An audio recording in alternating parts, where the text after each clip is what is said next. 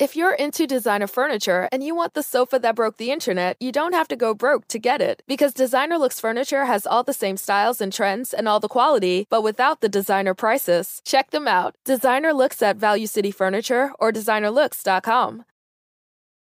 Salve, salve, viajantes, sejam bem-vindos! Apertem os cintos, pois estamos indo para a Vênus. Estou aqui com a minha parça. Eu, Cris Paiva. Eu sou a Yas e a gente vai conversar hoje com ele, Vitor Coelho, Vitor Rabbit, mais conhecido como Mionzinho. E aí? Cara, hoje ele vai falar por mais de uma hora, vocês têm noção disso? Que absurdo. Vai falar pra caramba, velho. Tudo que você não falou no seu tempo de, de televisão, tu vai falar hoje. Tipo isso. Eu sei que você já vem falando já faz tempo, mas na TV você não fala. Não. Aí o pessoal nos comentários, ah, ele vai falar. Ele já tá falando, vocês não estão vendo? A gente tava batendo maior Pô. papo aqui já. Uma hora de mímica. Fala pra caramba esse Uma hora de mímica. Ia ser treta? É. É, a gente ia ter que fazer o áudio descrição aqui pro pessoal que ouve no, no Spotify. né? Mas você deve ser bom nisso, né? Se bem Cê- que eu já cheguei a fazer os programas ao vivo no Legendários, era isso, uma hora e meia, duas horas. É, conversando falar. assim, Sem falar. sem falar. Caraca. Doido. Ó, antes da gente começar, se você quiser mandar alguma pergunta pro Vitor, se você quiser mandar pergunta pra gente, mandar mensagem, mandar seu relato, o que você quiser, você vai acessar venuspodcast.com.br, que é a nossa plataforma. A gente tem o limite de 10 mensagens, elas custam 300 Sparks, a não ser que você queira o quê? Anunciar com a gente sua lojinha, sua plataforma, seu Instagram, sua empresa, pode anunciar também por 4 mil Sparks e a gente faz a propaganda boa pra vocês. É isso, e se você estiver assistindo a gente pela Twitch, tiver uma conta da Amazon, você pode linkar a sua conta da Amazon com a sua conta da Twitch, isso vai te dar um sub grátis por mês. Isso significa que você pode apoiar algum canal que você gosta sem gastar o seu rico dinheirinho. Então faça isso e dê o seu sub para o Vênus. Exato, falando em dinheirinho, você pode ganhar um dinheiro com monetização de canal de cortes. Você pode criar um canal de cortes do Vênus e fazer os seus próprios cortes. Às vezes você vê um canal e fala assim: cara, esses caras não cortaram o episódio direito. Você pode fazer melhor, só criar e seguir uma regra, tá? Que é espera esse episódio terminar, finalizar, uploadizar pra soltar o seu, senão a gente vai soltar os cachorros pra cima de você. e Não vai ser, não vai ser legal. É Eu ia isso. falar que não vai ser chato, mas n- E temos Vai. surpresa? Temos uma surpresa aí, Temos né, uma Fih? surpresa. Põe na Temos. tela. Temos aqui, ó. Olho na tela! Olha que massa! Esse é o nosso emblema de hoje. da hora. Muito maneiro. Pô, eu quero isso aí. Lógico que você vai ganhar. Minha perna, saudade É, dela. Minha baita prótese. referência, sua prótese. Muito maneiro. Quem quiser resgatar o emblema de hoje, vai lá em venuspodcast.com.br, resgatar emblema e o código é Mionzinho. Muito que bem. Bom, vamos lá, Tá cara. legal, né? Curti, curti. Você é ator, humorista, Publicitário. publicitário, Empresário. empresário, apresentador também? Não, ah, Já foi candidato. fui candidato. Essa mania de querer fazer tudo, né? Você sempre teve assim a. Você sempre viu um leque aberto de opções na sua frente? Sempre, eu não paro, eu não paro. Você era Eu- criança que ia fazer nutrição, engenharia e astronomia e... Eu, eu, eu era assim com esporte também. É, na escola, eu não para profissões, mas eu queria fazer futebol, queria fazer basquete, queria fazer handball, queria fazer, jogar tudo. Queria fazer tudo, assim. Sempre gostei muito de esporte. E aí, para minha sorte, no meu colégio tinha um negócio que chamava iniciação esportiva, assim, quando tinha uns 8, 9 anos, sei lá. Então, vai, cada mês era um esporte que eu fazia. E aí eu tava na Disney, né? Eu ficava faz... Fiz de tudo, assim. Ah, era tipo um teste pra ver quem tinha aptidão, é isso? É, é, acho que eles, eles iam dando um pouco de cada esporte pra ver onde as crianças se encaixavam melhor, assim. Cheguei a Isso é participar muito de legal. campeonatos. O, Pra o, depois ter treino, né? o Caruso tem uma piada que ele fala disso. Ele fala assim que ele tem mu- muita curiosidade de descobrir como se sabe que a criança tem aptidão pra aquilo, pra esportes muito doidos. Porque, beleza, futebol, você joga na rua, pô, o moleque é bom, beleza. Uhum. Daí ele fala assim, mas e salto com vara? Tipo, que bilhar é esse que deu tão errado É, né? que descobriram que a criança era boa, sabe? Sim. Verdade, né? Como é que patinação essa- artística. Entende? É Tipo assim, eu posso ser uma exímia saltadora. E eu nunca vou saber. Arremesso de peso. Eu nunca vou É. saber, porque eu nunca fui lá pra tentar. É, mas na minha É. escola, quando eu era criança, tinha campeonato de arremesso de peso e de salto em distância. Aí, de quantas vezes pulava corda também, eu ganhava esses campeonatos aí, às vezes. Aí, ó, tinha um potencial. Arremesso né? de peso. Arremesso é de assim peso. que as pessoas descobrem. É. É assim, na escola, às vezes na escola, né? Às vezes também a criança viu nas Olimpíadas, por exemplo. É, Minha é. sobrinha agora quis entrar na ginástica artística. Por quê? Porque ela viu nas Olimpíadas quis entrar no tênis. Por quê? Porque ela viu nas Que Olimpíadas. legal. Skate, né? Acho que dá- É. tá tendo isso agora também. Não, as lojas de skate estão, assim, ficando sem skate, sem capacete, sem proteção, porque tá vendendo pra caramba. Todo mundo querendo. Então, acho que as Olimpíadas inspiram muito os É, jovens. ajuda. Ah, eu quero. Eu, ah, e mais uma coisa que eu quero fazer. Eu quero aprender a jogar curling por causa dos esportes de inverno. Qual que é esse daí? A da vassourinha, ou a bote de, de gelo, sabe? Sei, sei, sei. sei, Então, e eu descobri sei. que Onde tem é que você pista vai aqui. aprender? Tem aqui? Tem, eu não vou fazer propaganda, mas tem pista no, em São Paulo. Caramba, não sabia, Sabia? não. Eu descobri que tem. Sabe o que, que tá na moda agora? Eu- Vôlei de praia aqui em São Ah, Paulo. Ah, Futevôlei. tem o beach tênis também. É, Meu pai também, pirou beach nisso aí. tênis. Beach tênis. Beach tênis e Conheço de praia. pessoas que vão. Isso aí Tá é por causa na da pandemia, né? Não podia encostar em ninguém, aí os caras fizeram um monte de quadra de areia e ficavam jogando. E agora todo mundo joga alguma coisa na areia É. também. Tá cheio de, de, de bar também com areia. Aqui eu acho genial a ideia, porque a gente se sente na praia. Sim. Mas Ah, o tá- do Capela é O um- do Capela, o Litoral Norte Bar, bem da hora. Bem da hora. Verdade. Então você também é dos esportes. Eu sou, eu adoro fazer tudo. Hoje eu, eu jogo bola, eu faço jiu-jitsu, já fiz taekwondo, uma porrada de coisa. Adoro. Qual adoro. que é o seu favorito esporte Ah, do seu coração? Ah, Eu jogo bola desde que eu tenho 8 anos de idade, eu nunca parei, assim. Nunca, Você joga até hoje? até hoje. Caramba. Já foi pra ser profissional ou não? Não, não. eu- meu pai sempre me botou o meu pé no chão. Eu até tive uma ideia, assim, de querer ser profissional. Ele falou, não é assim que funciona, né? é, para ser profissional, tem uma porrada de coisas. Inclusive, você precisa ter um- uma influência, você tem que ter um empresário. Nem sempre o cara... Oba, ó. Abriu, Vou ser embriagado aqui, que medo. Mas é, tem, tem uma série de coisas, né? E é meio injusto, assim, você fazer peneira, você joga um, dois minutos e ali o técnico fala se você fica ou não no time, assim. Aí meu, meu pai que chegou a jogar na várzea falou, ah, joga na escola, faz os campeonatos de escola. Leva como e- hobby. é. E foi a melhor coisa que ele podia ter me falado, porque eu levei a vida inteira como hobby, não tive nenhuma desilusão e jogo com meu pai até hoje. Que massa. Às vezes meu pai joga bola, a gente joga junto. É que estilo de jogador que você é? Você é aquele banheirão que fica lá, lá na frente? Ou você é aquele briguento que deu um jogo de corpo, você já...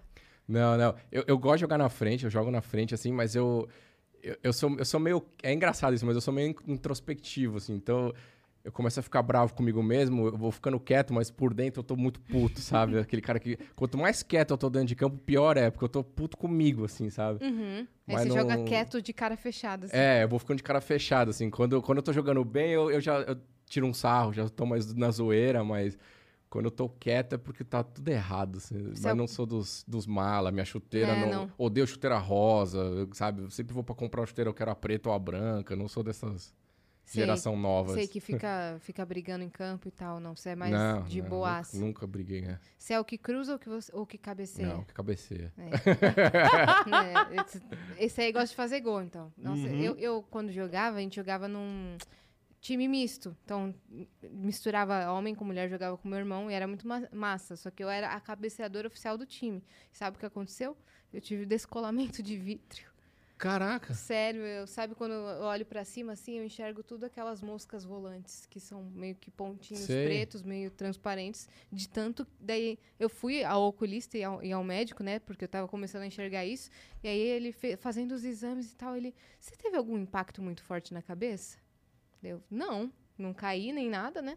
Ele perguntando, alguma coisa bate forte na sua cabeça com regularidade? E, e já olhando feio pros pais, É. né? Ligando pro conselho tutelar. Apanhando todo dia em Eu casa. tinha 18 anos já. eu já tinha 18, 19 anos, eu nem era mais criança. É. E eu cabeceando. E aí eu, ah, tá, eu cabeceio a bola no- na quadra toda vez. Mas aquela bola pesada? Uhum. Você é louca? não, não faça isso. Que o quê. Uma vez tudo bem, mas não fique fazendo sempre, porque o impacto gera esse descolamento. E eu tive descolamento de vídeo. Mas resolveu depois? Ou você até hoje vê... Vejo menos. Não sei se eu me adaptei, mas não, re- não resolve isso.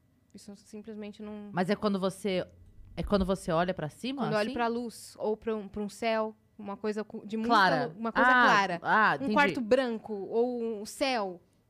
Céu azulzinho, ou essas luzes aqui, assim. Aí, quando eu presto atenção, eu começo a ver que eu tô vendo. Mas já melhorou, já melhorou. Porque Entendi. já tem uns... Tipo, você continuou jogando bola? Já tem uns sete, sete anos. Não, parei. Ah, que bom. mas eu poderia continuar menos Vai cabeceando. com um tapa-olho aqui um dia, assim, Nick Fury, né? Um dia. Mas você tem algum impacto na cabeça? Hum, Não. Não. Não, eu parei só por falta de, de tempo mesmo, mas vontade tenho de voltar e tal.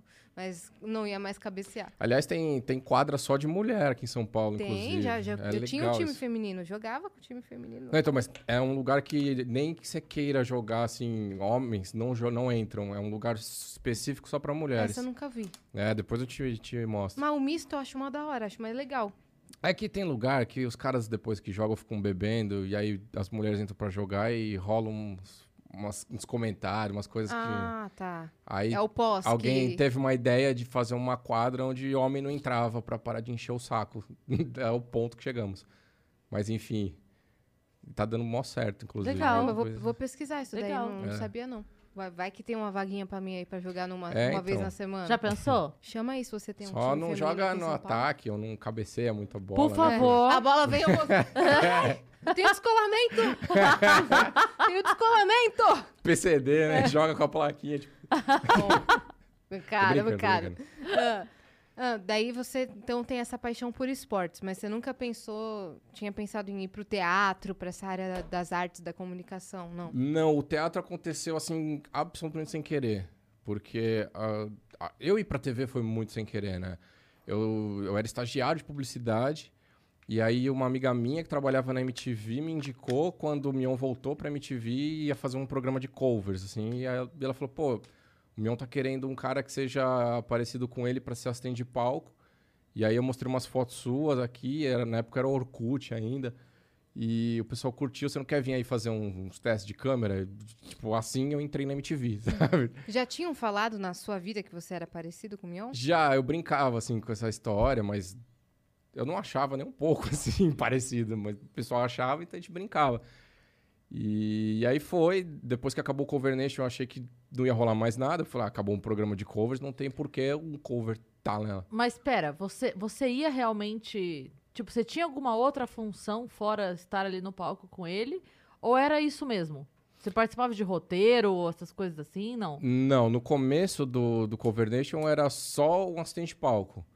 E, e aí o programa era uma, um duelo entre duas bandas covers. Sim. E aí eu ficava lá em cima onde tinha uma, uma calculadora gigante de cenário, mas eu tinha uma pequenininha de verdade porque eu era o cara que fazia os pontos de verdade. É, então a minha função era meio que essa, era ser um assistente de palco e, e ir somando os pontos. É, o mudo foi exatamente por eu não ser ator, nunca ter trabalhado na TV nem nada. Os primeiros eu tinha um microfone num pedestalzinho ali, mas eu falava, cara, Ah, você podia falar se você quisesse. até podia, mas eu falava, o que que eu vou falar? Eu não sei nem o que eu tô fazendo aqui ainda. Ele não falou porque Caralho, você criou Não, e todo começou a dar o certo. mito do, do- Foi total sem querer. as pessoas Foi achavam total. que você era direcionado a não falar. Sim, tem gente que, Que me tinha- pergunta até tinha hoje que é contrato. contrato, que era proibido de falar, que rola umas histórias que eu não sei de onde a galera tira, assim. Mas a o real é. Todo que... mundo falando, deixa ele falar alguma vez, gente, pelo amor de Deus. É, é como se eu É, tivesse desesperado proibido. pra falar. É, que eu... Nossa, coitado, o cara é proibido de falar há 12 anos. Ah, não, Ele mesmo passada. se proibiu. Eu achava que era uma construção do personagem. Tipo, ah, não vamos deixar ele falar e. Não, não. Eu falava pra eles, meu, eu, eu preciso entender pelo, primeiro o que eu tô fazendo aqui, sabe? Eu nunca tinha trabalhado com TV, com teatro, aí você chega, tem cinco câmeras, uma plateia de 100 pessoas, todo mundo parado olhando pra tua cara. Eu o que, que eu tô fazendo Quando o aqui? Mion te assim, sabe? conheceu, qual foi a primeira impressão, assim? Qual foi o primeiro contato de vocês? Nossa, foi. é, eles me chamaram pra uma reunião do, do, do Cover Nation. E, e aí eles estavam numa mesa, assim, e eu cheguei por trás, assim. E aí a galera que tava, tipo, aí onde vocês estão, começaram a rir.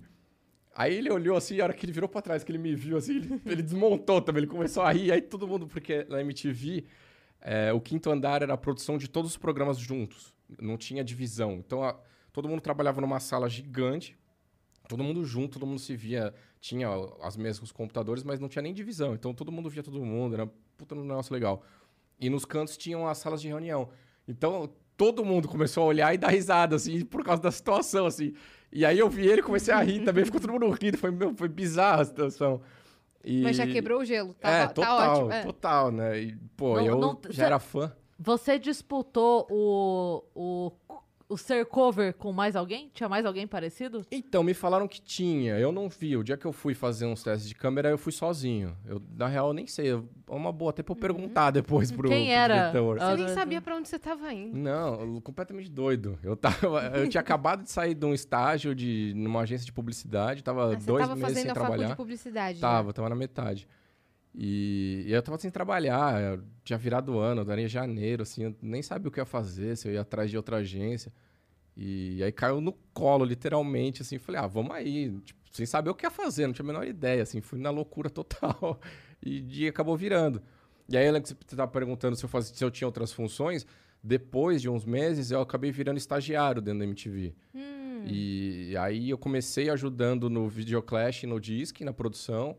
E depois fui pro meu próprio programa. Então eu, eu produzia, a gente fazia audição das bandas, depois ajudava na edição. Eu fui acabei trabalhando por trás de todo o processo do meu programa, que para mim foi a melhor coisa assim que eu fiz. Eu, eu sabia todo o processo assim, sabe, de, de, de produção de um programa de TV, e me ajudou muito até na, na frente das câmeras. Trabalhar principalmente na parte de edição, de entender a- como funcionava a edição do programa. uhum. É, me ajudou muito, assim, em saber como é, o que fazer, na hora que fazer, sabe? Sim. Essas coisas todas, putz, foi... Porque quando você entende o funcionamento por trás de alguma coisa, você sabe o Não, que realizar. ótimo, assim. É, foi, foi a melhor front, coisa assim. que eu fiz. Foi escola pra você, né? Hum. A MTV é a escola pra tudo, assim, principalmente de improviso, porque a gente não tinha nada e, e falava assim, ah, vamos fazer igual a MTV gringa faz, assim, assim, assim. Os caras tá, mas a gente não tem a produção, a gente não tem o dinheiro. Uhum. Não, mas a gente consegue fazer. E aí a gente se virava e fazia e ficava igual. Você fala, putz, animal, né? Só olhar o VMB. O VMB era um ao vivo de três horas, animal, assim, dava Animal. um puto orgulho de fazer. A gente se enfiava no Credit Card Hall uma semana, os estagiários chegavam sete horas da manhã, embora às sete horas da noite, a gente ralava. E aí quando via no ar, assim, falava, puta merda, como é foda o que a gente faz, sabe? Era muito legal. Não, o VMB era um marco, né? Todas as bandas do momento, todos os artistas mais pica da, da, da música É, colavam lá, né? E era uma lá. festa de todos os funcionários da MTV ao mesmo tempo. Sim. A Titi, quando veio aqui, ela falou, quando terminava de, de fazer as entrevistas, cara, vamos festejar, vamos ficar louco, pelo amor de Deus. É. Porque eram. E que- ficava todo mundo junto, assim, era muito legal, muito legal. Beleza, você tinha. Você começou a, a, a fazer o seu trampo e você começou a não falar. Sim, Isso é muito engraçado. Por, por, por essa opção. por opção. E aí as pessoas começaram, meu Deus, o que, que, que esse cara, o que, que ele tá fazendo? Por que, que ele não fala? Como que foi a sua reação, assim, juntamente com a reação do público? Ah, foi muito doido, né? Porque a gente começou a ver que tava dando certo as coisas sem querer. É, o próprio Mion sempre me ajudou muito nessa parte, assim, de, de, de criar o personagem, de, de, de, de atuação e tal. E aí ele mesmo falava assim, é, meu, desencana do microfone porque tá dando certo, tá funcionando. Ah, a gente via que, por exemplo, eu entrava atrás dele, começava a ler o TP junto com ele, a galera chorava de rir, porque eu sabia o que ele ia falar, eu sabia os movimentos que ele ia fazer, de, de- de acompanhar ele desde o piores também. Então, eu me falou, meu, isso tá funcionando, isso tá ficando engraçado, então vamos nessa, vamos, vamos pensar em mais coisas. Ele me chamava para fazer umas coisas. Então, foi, foi crescendo, foi crescendo.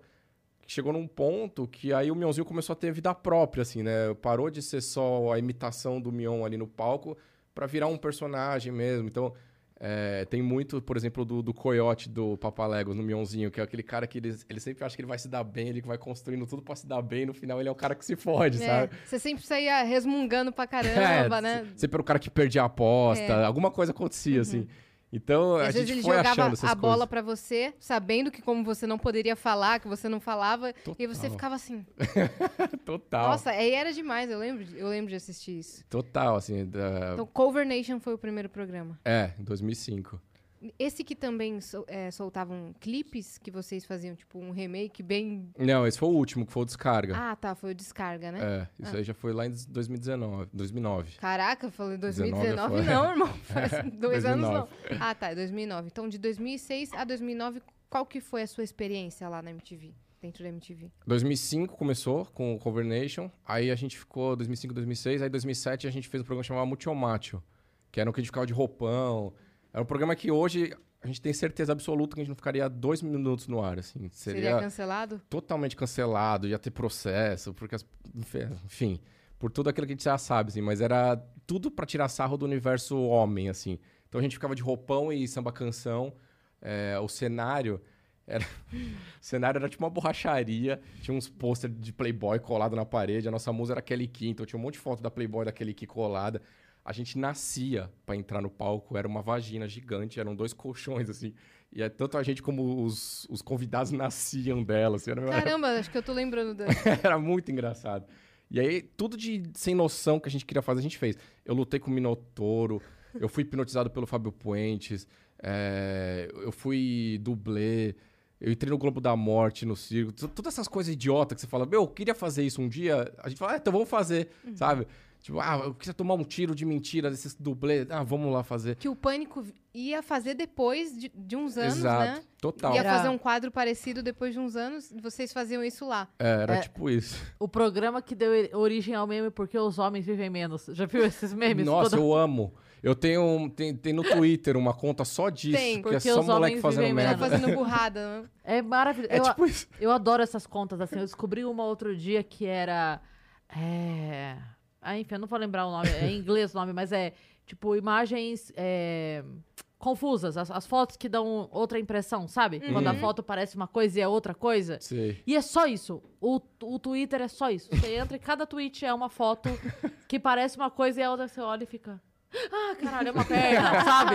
Já, já saquei a ideia, já. É, é muito legal. Eu adoro esses twitters assim. É muito bom, né? Esses bem específicos, É, né? é muito bom, porque, cara, é só aquele conteúdo. A pessoa twitta, você sabe que é aquilo. Sim. Você não tem dúvida do que vem de lá, entendeu? Não, e é, e é muito real. Porque o, o homem só faz merda, cara. A gente não cresce. Eu falo isso direto. A, quinta, a gente sai da quinta série, mas a quinta série nunca mais sai do homem. É impressionante. É. Aí fala, não, mas depois que o homem tem filho, ele, ele, ele amadurece. Ele vira, não, não, não amadurece. A gente quer jogar videogame e ver futebol. Não, sabe, não... Sei lá o que acontece, assim. A gente tem, tem os momentos de, de amadurecimento, assim, de, de adulto. Mas não, não foge do, da, da época de criança também. Não sei o que acontece. Mulher não, mulher com 16, 17 anos já é responsável. Não sei o que acontece, se é criação. Não sei o que funciona. Mas é, é bem isso. E aí a gente tinha um programa só pra fazer essas, essas, essas merdas que a gente tem na cabeça e não tinha dinheiro pra fazer sozinho, sabe? é, é curioso também como até, até o conteúdo que consome é diferente. Tipo assim, esse conteúdo vocês faziam e se divertiam e era o quê? E homem vai consumir, porque ele vai ver isso e vai achar engraçado. Total. Ainda que tivesse o mesmo programa, tipo, tá, ok. Meninas zoando o universo feminino, nananã, e vão fazer. Não, a Não gente, tem o a mesmo gente vai ver e resultado. falar, por que, que elas estão Por fazendo que isso? fazer isso? Por que, que elas É estão muito fazendo isso? doido, né? É muito. Sabe o que? Eu lembro perfeitamente, assim, que na época quando eu tava namorando. E sabe aquele do Boa Noite? Boa noite? Sei. Sei, esse Ah lá, tá vendo? Já tá rindo. É, ele riu. Eu olhava e falava, É muito idiota, né? é, não, ok, entendi, tá bom, mas assim. Olha lá, olha lá, olha lá, tá vendo? Boa e eu olha- noite. Olha lá, eu, eu ficava assim, ok, mas Já que foi. mais? É, é. Boa Que noite. mais? O que mais que é o Jackass? Antônio Nunes. O Jackass isso, é, é Jackass. é- é só pra É. homem rir de, de ponto. Porque é só um monte de cara se ferrando. Se ferrando e, e de propósito. Tipo, quebrando Tem o um, eu lembrei É. de uma imagem agora desse Nossa. dos memes do Porque o Homem Vive Menos. Aí tem um que é uma. É tipo uma, uma varanda e tem um ar-condicionado aqui, pra fora da varanda. Já viu esse? Então, tipo, imagina que a varanda tá aqui, aqui é o espaço que a pessoa pode andar, certo? Isso aqui é Certo. assim. Aí tem um ar-condicionado aqui, ó. Tá. Aí o que, que os brothers fizeram? Eles botaram uma escada aqui, assim. Subiram dois caras aqui em cima da escada pra segurar a escada reta e um cara foi aqui pra arrumar o, o ar-condicionado. Tá, entendi. Entendeu? Tipo, dois ficaram aqui Sim. fazendo o peso Aham. pra manter a escada segura e o outro em cima, Vitor, de uma escada que é vazada, animal. Porra, vai se fuder. É certeza ódio. que vai dar merda. É, e aí o cara tá lá se arrumando e os outros dois aqui, assim, só fazendo peso na Bem escada. de boinha. É, aí é, porque os homens veem mesmo. É tipo isso. Qual foi a, a, a mais bizarra, assim, que você viveu? Nossa senhora, teve tantas. Ah, e pior é que. Acho que a que eu mais. que A que eu mais lembro, assim, que eu mais dei risada foi no Legendários já, que eu tatuei o latino nas minhas costas, de, de rena. A cara dele do tamanho das minhas costas, assim, que é- que é uma que eu sempre falo que, cara, eu nunca, eu nunca imaginei chegar no ponto de tatuar a cara do latino nas minhas costas. Da criança que jogava bola, sabe? É, eu tinha um Que o futuro, pai falou, né? não vai ser jogador não, filho. Você tem potencial Fica- pra ser é, outras exato, coisas. Aí exato. eu terminei tatuando latino nas minhas costas. Mas tinha várias. E o cara. pai em casa pensando, devia ter jogado bola. É, Por que, que ele não foi jogador, esse menino? É, olha o Neymar e fala, puta, sido. Eu Tá podia estar vendo? em Paris agora, Eu, né? eu podia ser uma parça do Mionzinho. É. É. Porra! O cara Desgraçado tem um tá na TV costas. do Bispo com um latino tatuado na costa. Mas tinha várias, cara. Tinha várias. Teve uma na MTV que eu fiquei muito puto, que eu, eu me pintei de índio. Mas essa eu não sabia. Hum. Eu. O Mion tava fazendo a primeira época do quinta categoria, que era ele e o Casé. Não era Sim. ainda com os barbichas. E aí o, o diretor, o Júlio Piccone, é um cara que, putz, eu amo, assim. É um cara que foi com a gente até pra Record depois. Direto o Mion falava, Júlio. É. Júlio Puta, o Picone. Júlio é cara demais. Foi diretor das Carelli, enfim.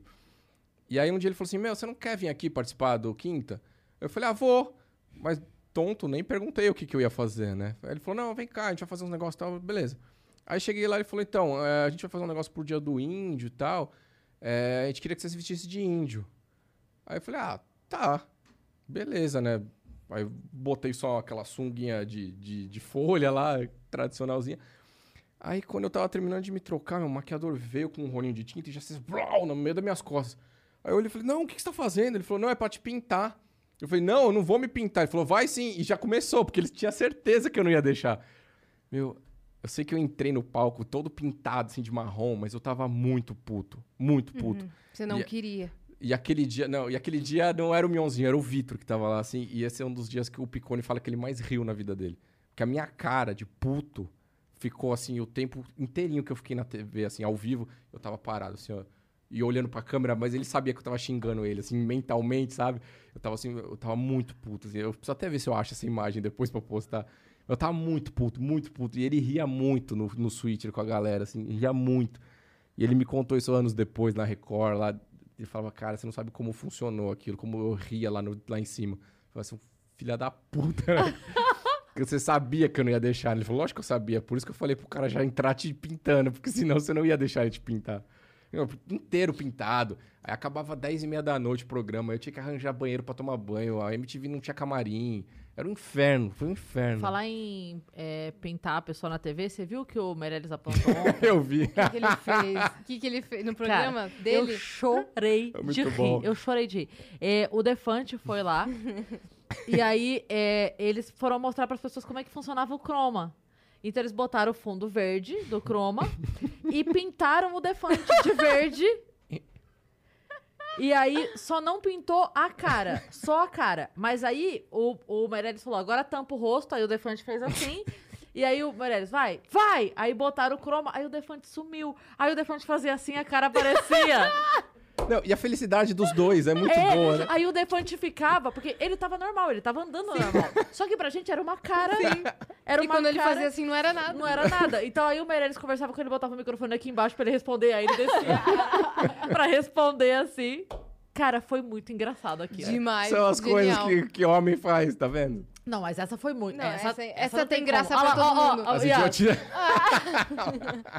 Foi assim, ó. Aí a hora que ele soltou o, o- é, a imagem no croma, aí ele sumiu. Nossa, foi muito engraçado. Demais. Cara, eu, gos- eu gostei muito do formato desse programa do Meirelles. Eu Foi achei que ele legal. acertou demais. É, O mal é foda, assim, Achei eu que sou ele- fanzaço dele. Ousou pra caramba, assim, na TV aberta. foi muito engraçado. Nossa, isso foi muito engraçado. Foi. Da hora demais. Eles fazendo a contagem regressiva pra descer a imagem no croma, sabe? Pra ver, tipo assim, eles na expectativa, será que vai, Vai funcionar? sumir, vai É, sumir. é, e ai, pintou o cara. Ah, aí teve esse, teve mais um que você ficou fulo assim, que você se lembre? Teve, teve uma vez no Legendários que eu não fiz, na época do ao vivo, que acabou o programa assim, que foi um atirador de faca. A gente ia ficar na, na, na, na prancha pra ele atirar faca vendado. Era o, a Ô, última... delícia. É, olha que legal. As ideias. Era, era a última coisa do programa. assim, o cara fez um monte de coisa no programa, ele era um gringo, ele não era nem brasileiro. E aí a última ele ia atirar a faca. E aí a produção falou assim pra gente, ó, vai ser sorteio as pessoas que vão. Já, já escrito lá, Mionzinho, bem grandão.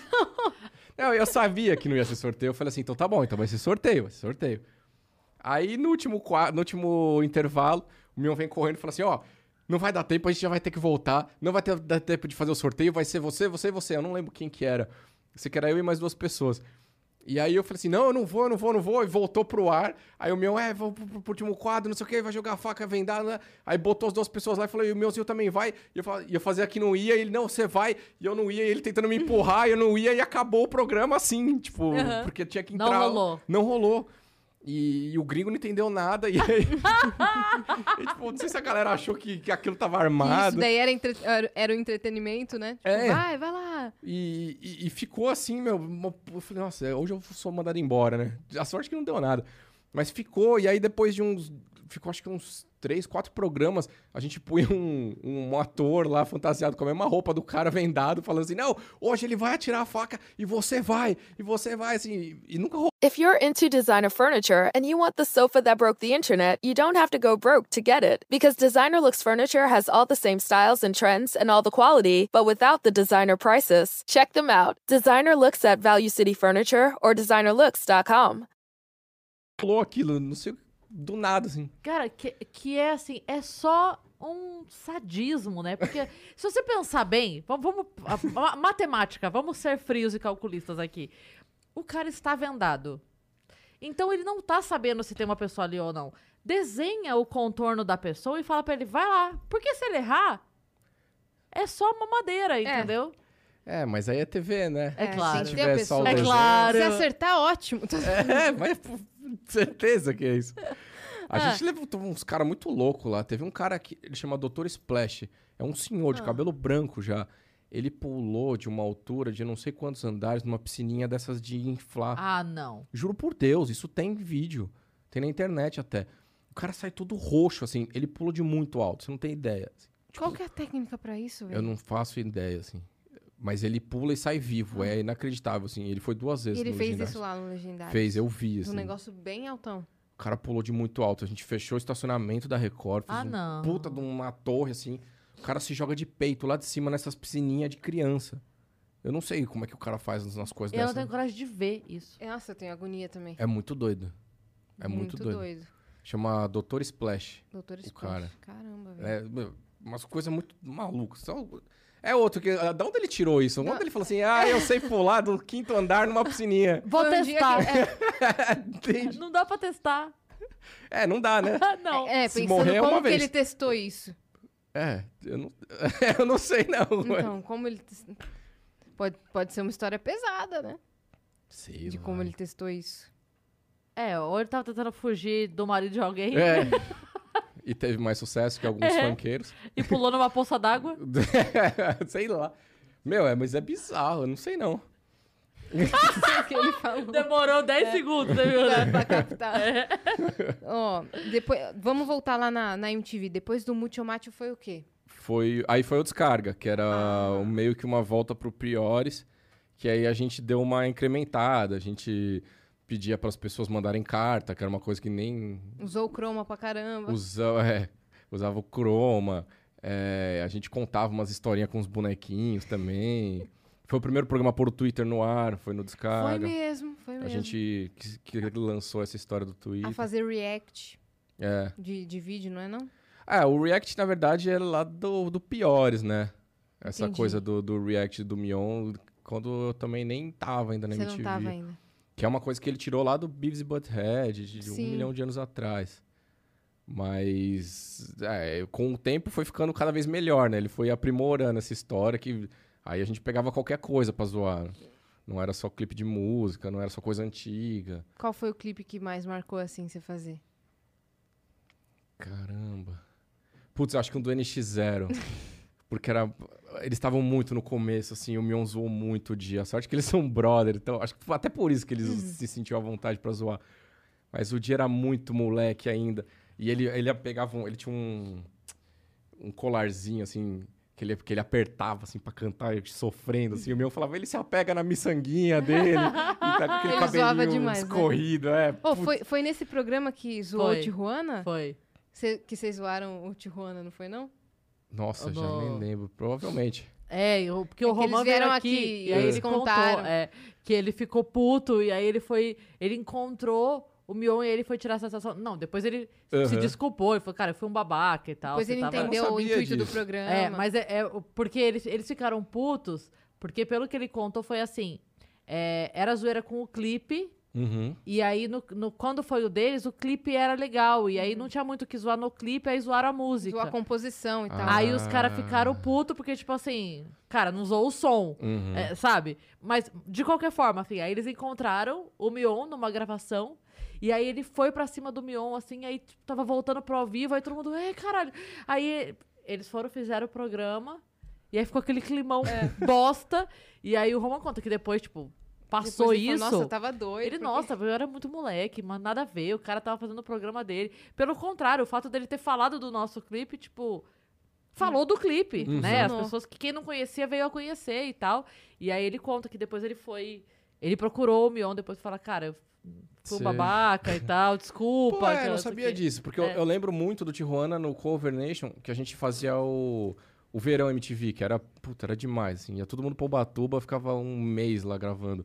E o Tijuana fez Red Hot, Red Hot? Não, Rage Against, eu acho.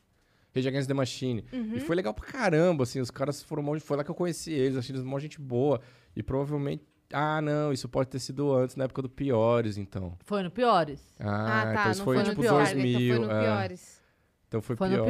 Piores. Ah, tá. Porque Porque o daí Mion não conta isso. O Mion lembra muito da história com, o- com o Mano Brown, né? Porque tinha, que tinha o Me Cover também, que o Mion fazia o clipe, refazia o clipe, né?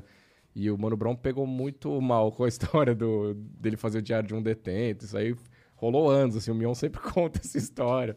Que onde ele ia, os caras falavam, mano, o Brown tá puto com você, o Brown tá Nossa. puto com você. Você imagina. Imagina você chegar num lugar e os caras falarem, o Brown, o Brown tá... Não, e é, não é qualquer pessoa, né? É, o É, Mano Brown o que Mano tá Brown, puto com mano. você. Eu ia ficar com medo.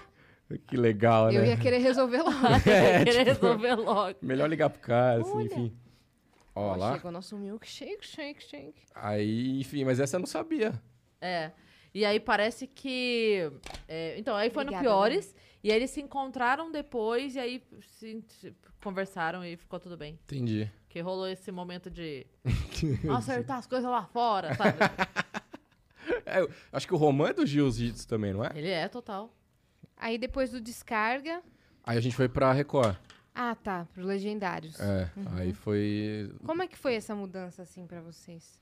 Você chegou a ficar com o pé atrás falando, será que vai mudar todo o escopo do programa? Ah, sempre dá, né? Até porque a gente tava, meu, numa TV jovem, que a gente podia fazer o que a gente quisesse.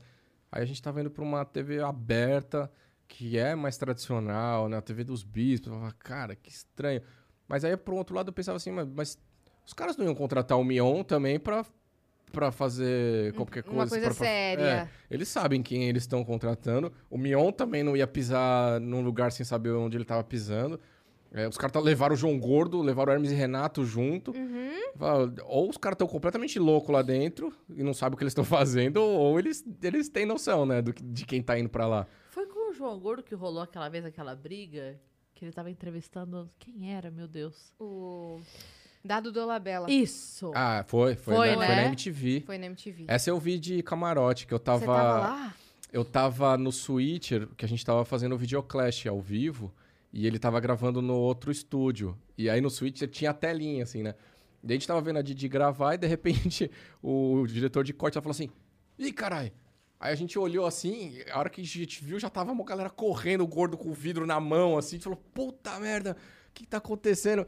E deu uma treta, assim. E antes dessa, já tinha dado uma treta, que eu não lembro nem. Eu não sei nem se o gordo falou disso já. Com a Vera Loyola. Teve Ah. treta com ela também, porque. Mas nesse nível, assim? Não, é, não chegou a dar porrada, mas ele acho que botou ela pra fora do estúdio também, porque começou começou a entrevista e aí ele já começou pegando mal, que ela fazia festa de aniversário pro cachorro, gastava mal grana pros cachorros dela lá. E, e aí eu não sei se ela se ofendeu, e aí ele rebateu, não sei o quê. Eu sei que também não foi pro ar, ele botou ela pra fora. Eu não lembro direito, mas eu sei que foi, foi uma briga também que o programa não, nem, nem, nem chegou na metade, assim. Ele Era- tretou com o Era ao chorão vivo também, isso? né? Não, não, o do, o do gordo não. O do gordo era gravado. Hum. Mas aí quando aconteceu, por exemplo, isso do Dado e da Vera e tal, como é que fazia? Ia pro ar mesmo assim e foda-se? Ou como é que é? Não, eles não colocaram. Ah, Provavelmente eles deviam pegar um dia a mais de estúdio e gravar algumas pressas pra, pra tampar Pra esse buraco. lugar. Ah, tá. Mas não, não vazou, não, a treta do, do Labela? Porque vazou esse Vazou. vilão. Vazou, vazou. A do Dolabella vazou, a da Vera Loyola não. Ah, tá. Ah, e eu acho que nem vazou inteira, né? Tem, É. uns peda tem um pedaço só essa hora Só um que ele- pedaço, é. Tem umas coisas, né, secretas lá na MTV ainda. Tem o- a história do show do Roberto Carlos lá, que nunca liberaram. Uhum. Tem o- a, a MTV gravou um acústico, um, um especial do Roberto Carlos e nunca exibiu, porque não pode, não tem direito. Uhum. E essa fita era- ficava trancada num lugar, ela não ficava nem na fitoteca para não ter risco de ninguém pegar e fazer cópia, não sei o quê. Até hoje Tá lá tá es- é escondida.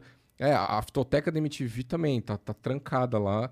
É, é o prédio que, que, que eles estavam fazendo a loading, aquele canal lá que começou e, e que acabou no mesmo mês. Tô ligada. Deu umas tretas lá Que deu as forte. treta.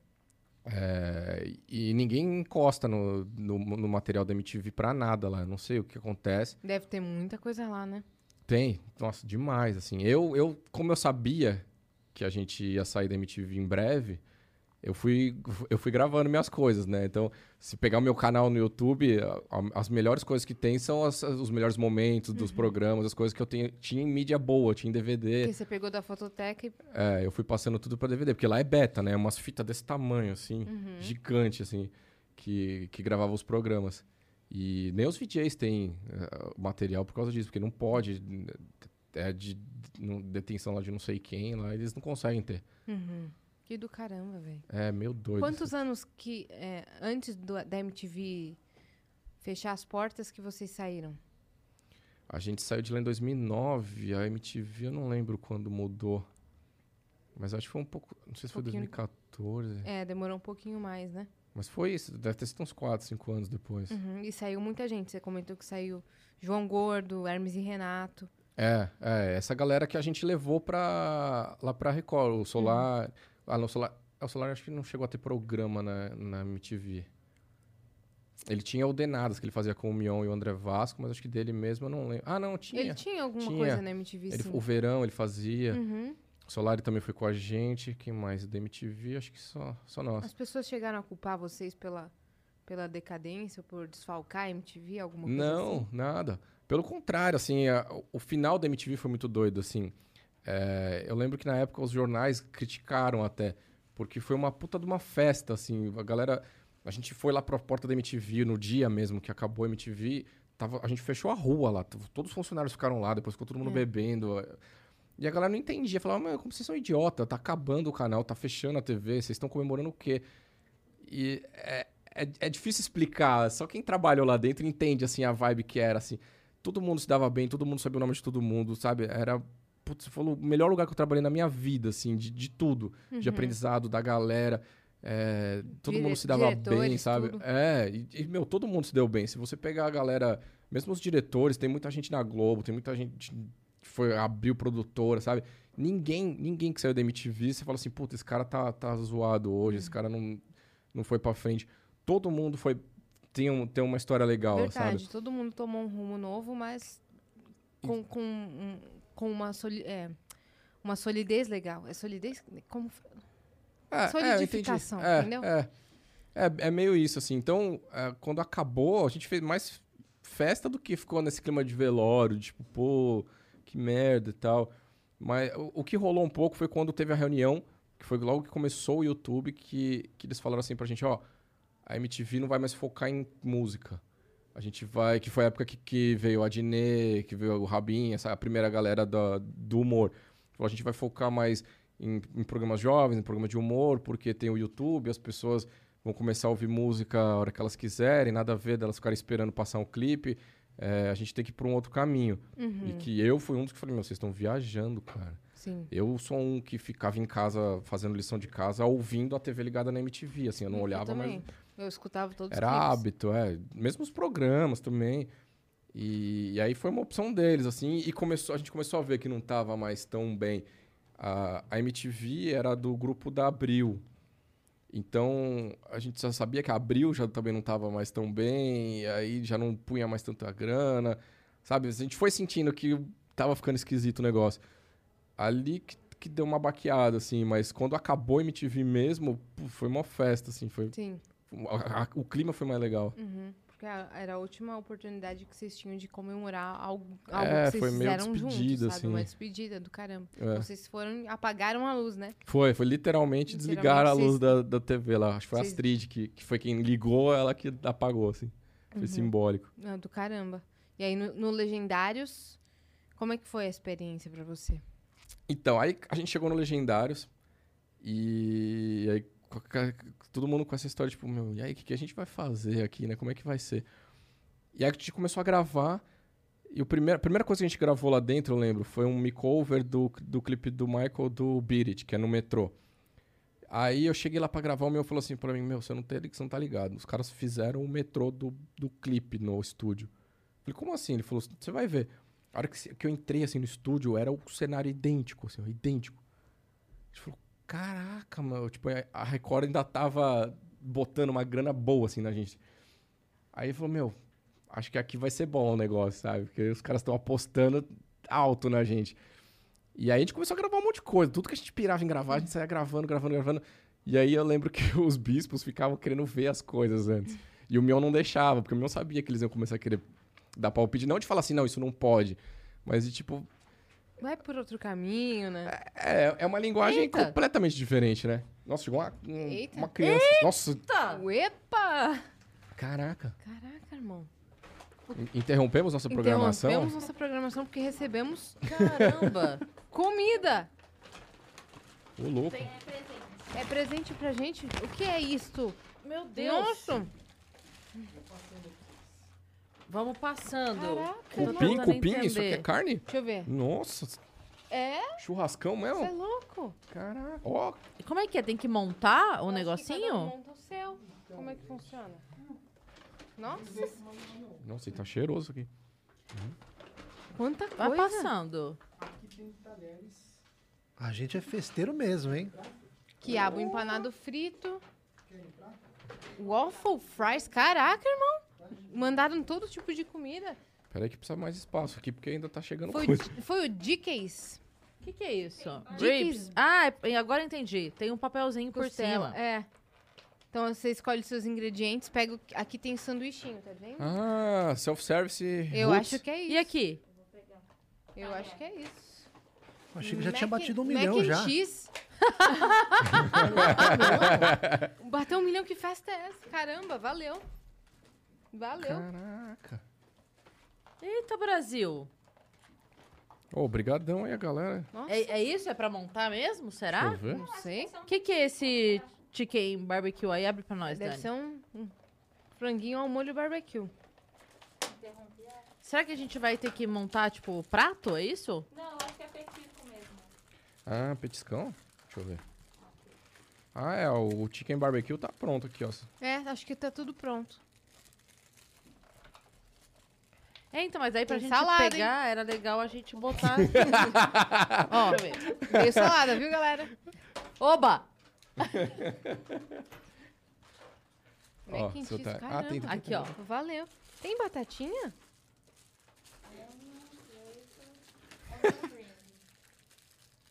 Deixa eu ver. Onion rings. Boa. Hum, Eu acho que é Bom. o waffle- essa waffle fries que é meio que... Olha, costela. Caramba, irmão. esse aqui é o que que tava escrito? Um negócio diferente? Vou pegar um aqui pra provar.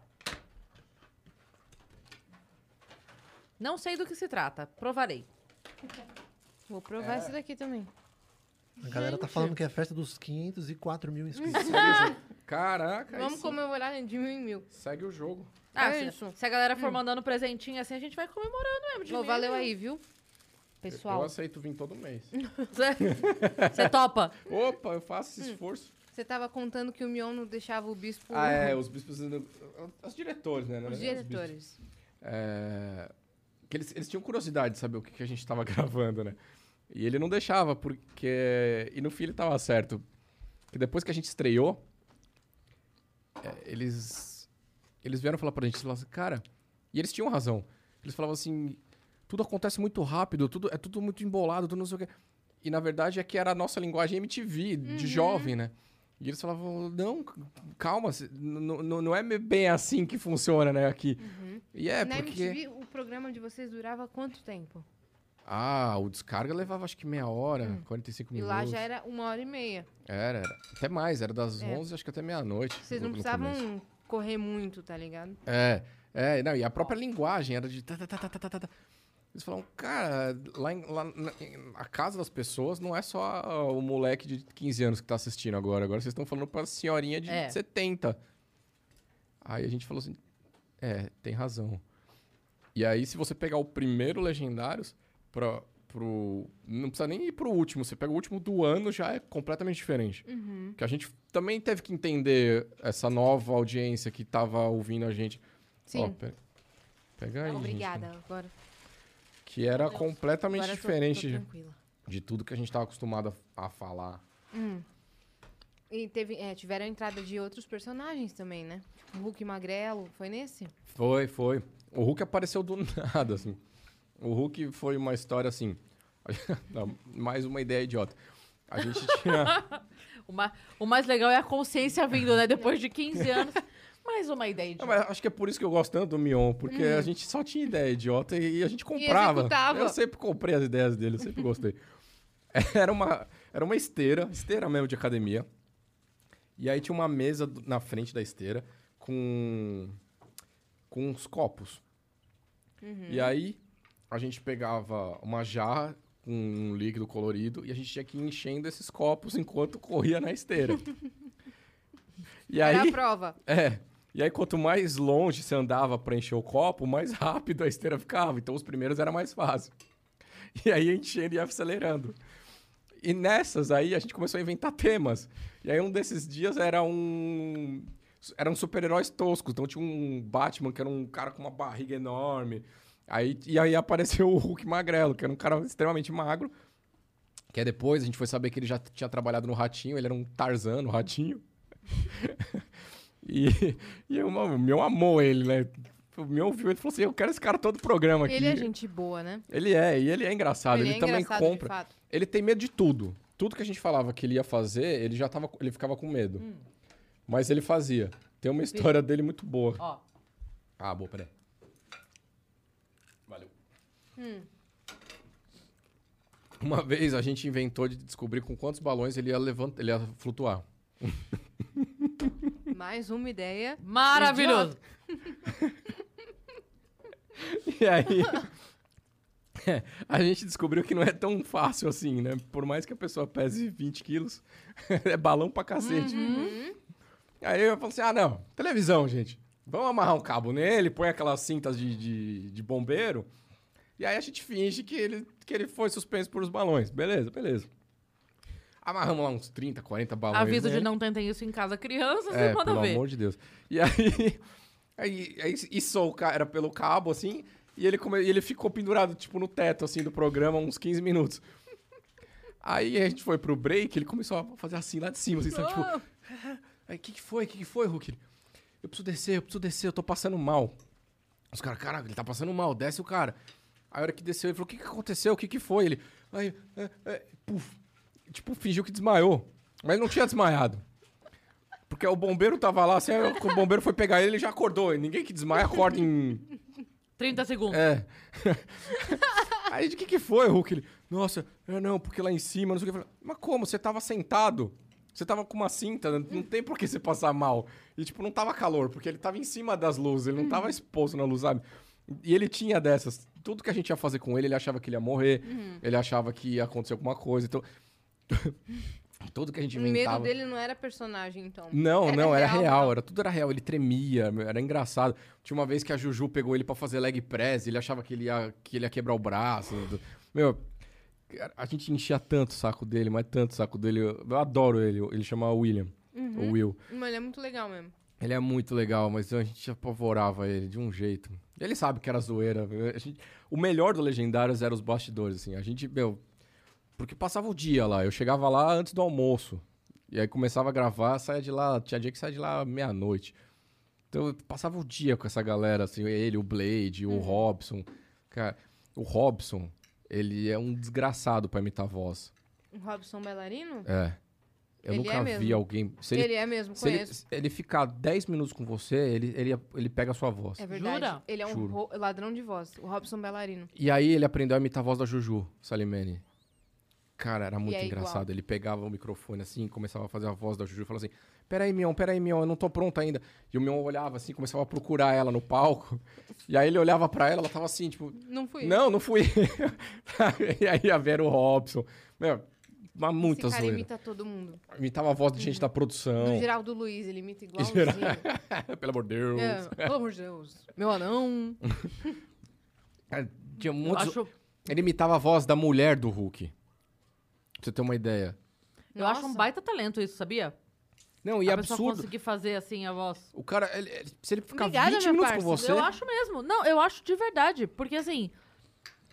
Eu não consigo reproduzir a minha própria voz se eu fizer minha voz diferente. Se eu tentar Na me época- imitar, Não, na época que eu tava fazendo os anos de dublagem, às vezes, ah, faz mais assim, faz mais assado e tal. Aí teve uma vez que eu tava fazendo uma menina que ela era mais adolescente.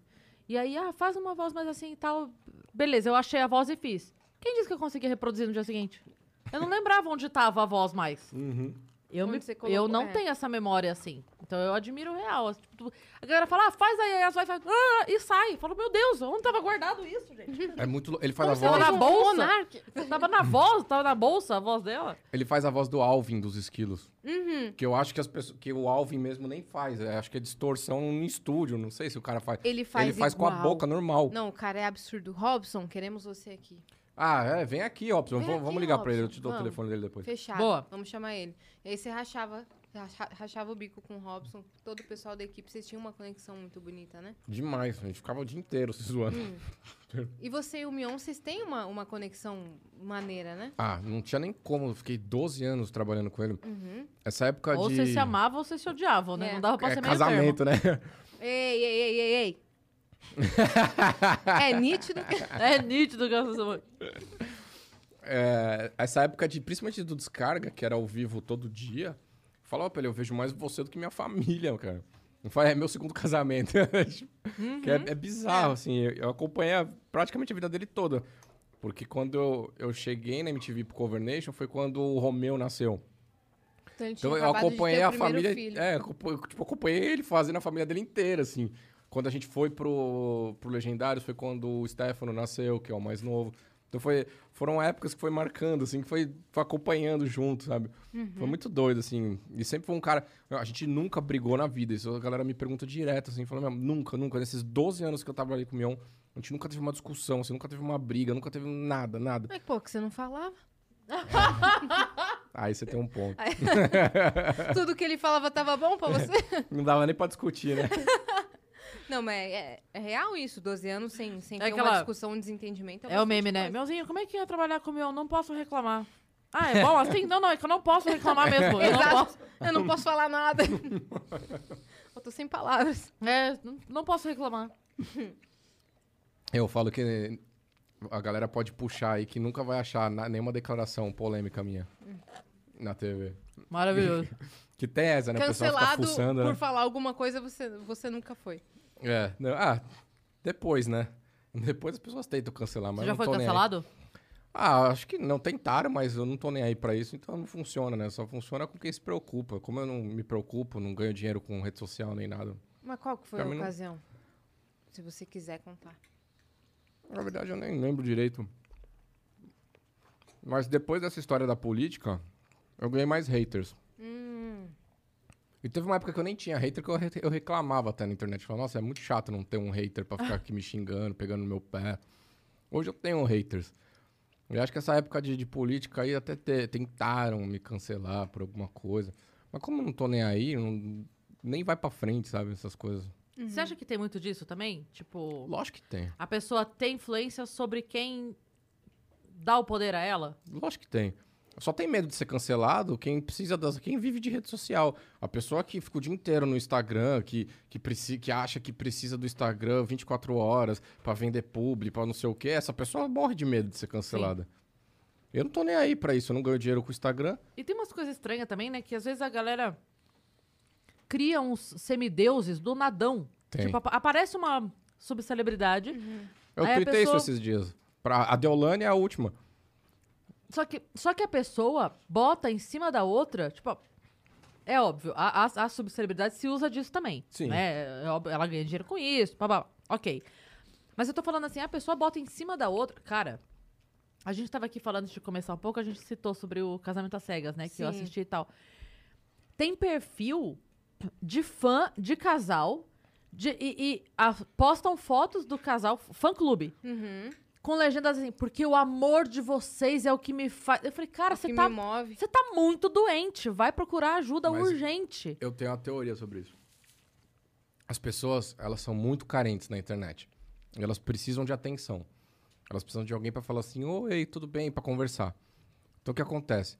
É muito difícil essa pessoa ter a atenção de um Lua Santana, que já é gigantesco.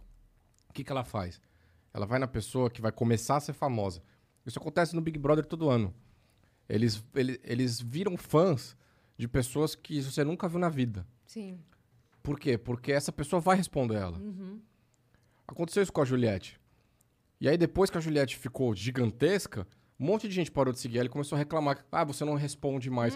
É lógico que ela não responde mais. Olha, eu vou até Deixa que... a TV é, aí, irmão. Não, Por não. favor, sem quebrar, tá? É lógico que ela não responde mais. Tem 30 milhões de pessoas. é, mandando mensagem ao mesmo tempo pra ela. Aí cansa. Aham.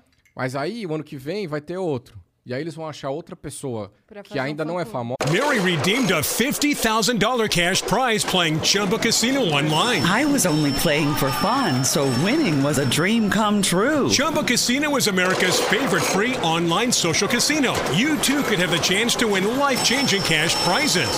Absolutely anybody could be like Mary. Be like Mary. Log on to chumbacasino.com and play for free now. No purchase necessary. Void where prohibited by law. 18 plus terms and conditions apply. See website for details. The voice in the preceding commercial was not the actual voice of the winner.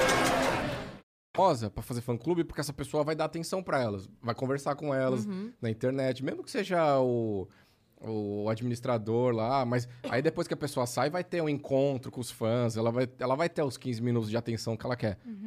Aí se a pessoa vai, vai ficando mais famosa e não vai conseguir dar atenção, ela vai largar. Ela vai largar. Isso, isso todo ano acontece. Todo reality show a- aparece uma pessoa do nada que as pessoas- você fala assim, mas por que cacete essa pessoa tem tanto fã? É. E aí, depois de dois, três anos, essa pessoa some de novo. Mas é, eu acho curioso porque, assim, a pessoa vai e pega alguém que ela nunca viu na vida, que ela não tem, tipo... Conexão. Nada, nada. Ela não sabe nada sobre aquela pessoa. E aí ela deposita naquela pessoa uma puta expectativa. Aí quando aquela pessoa desaponta as expectativas dela, porque, ok, ela, ela só está vivendo, sendo quem ela é. E aí quando ela desaponta a pessoa, a pessoa vai e... Ah, também agora um follow, também agora bloco, também agora cancela. Mas, meu caso, eu não pedi pra você vir aqui, caralho. Por isso que meus Você que falou que eu era maravilhosa, entendeu? Por, por isso que meus fã-clubes viram fã-clubes da Larissa Manoela. Depois eu quero reclamar. e não é mentira. É sério? Só teve um que aconteceu isso. Eu adoro. Aconteceu real. O meu primeiro fã-clube, Cris.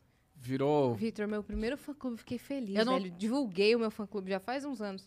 Divulguei meu fã, meu fã-clube pra todo mundo. Falei, fã-clube Yasmin, assim, muito obrigada a todos. Amo vocês demais. Um mês depois, estava lá, FC Larissa Manoela. Falei, Trairagem. não me aguentou um mês?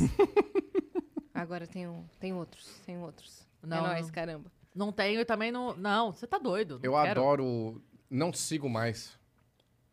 O não te sigo mais, é- essa adoro. frase... Mas hoje eu tiro o sal. Eu falo, não, pelo amor de Deus, fica. Eu juro que eu vou mudar. É. Eu, eu- eu- Eu quero te agradar, eu quero eu te juro, servir. eu tuito. Eu tuito. E tem gente que ainda acredita nisso. Fala assim, não, não tem mais volta. A- eu juro. Se é, sente querido, assim. é genial, cara. Eu adoro isso. Adoro. Então fica aí, fica aí, por favor, É, não, não, vai não. Eu, eu vou mudar. Eu vou tuitar diferente. Se você me der um follow, eu não sei o que eu vou fazer da minha vida. Bem isso mesmo. Ah, e aí quantos anos que, que ficou no ar o Legendários?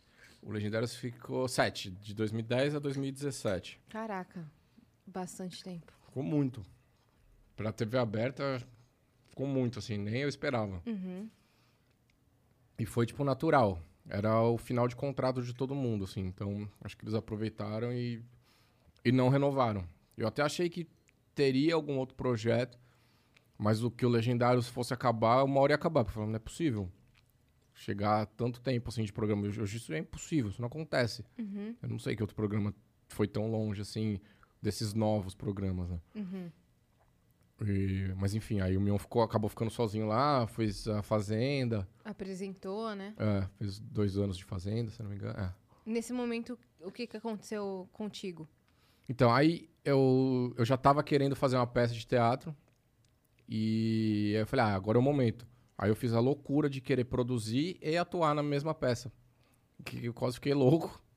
É, é loucura fazer isso. É, não- nossa, hoje nunca não mais. façam isso. Nunca Não mais. façam isso em casa. Nem Jamais. fora dela. Mas foi muito legal, assim, foi uma Que peça, peça foi? chamava Desigual. Era um infanto juvenil, assim. É, eu Irônico, não? Você fazer uma peça chamada Desigual. Pois é. E era um cara que não podia, que não conseguia falar. Ah, não. Não creio. Era, não, mas depois ele falava.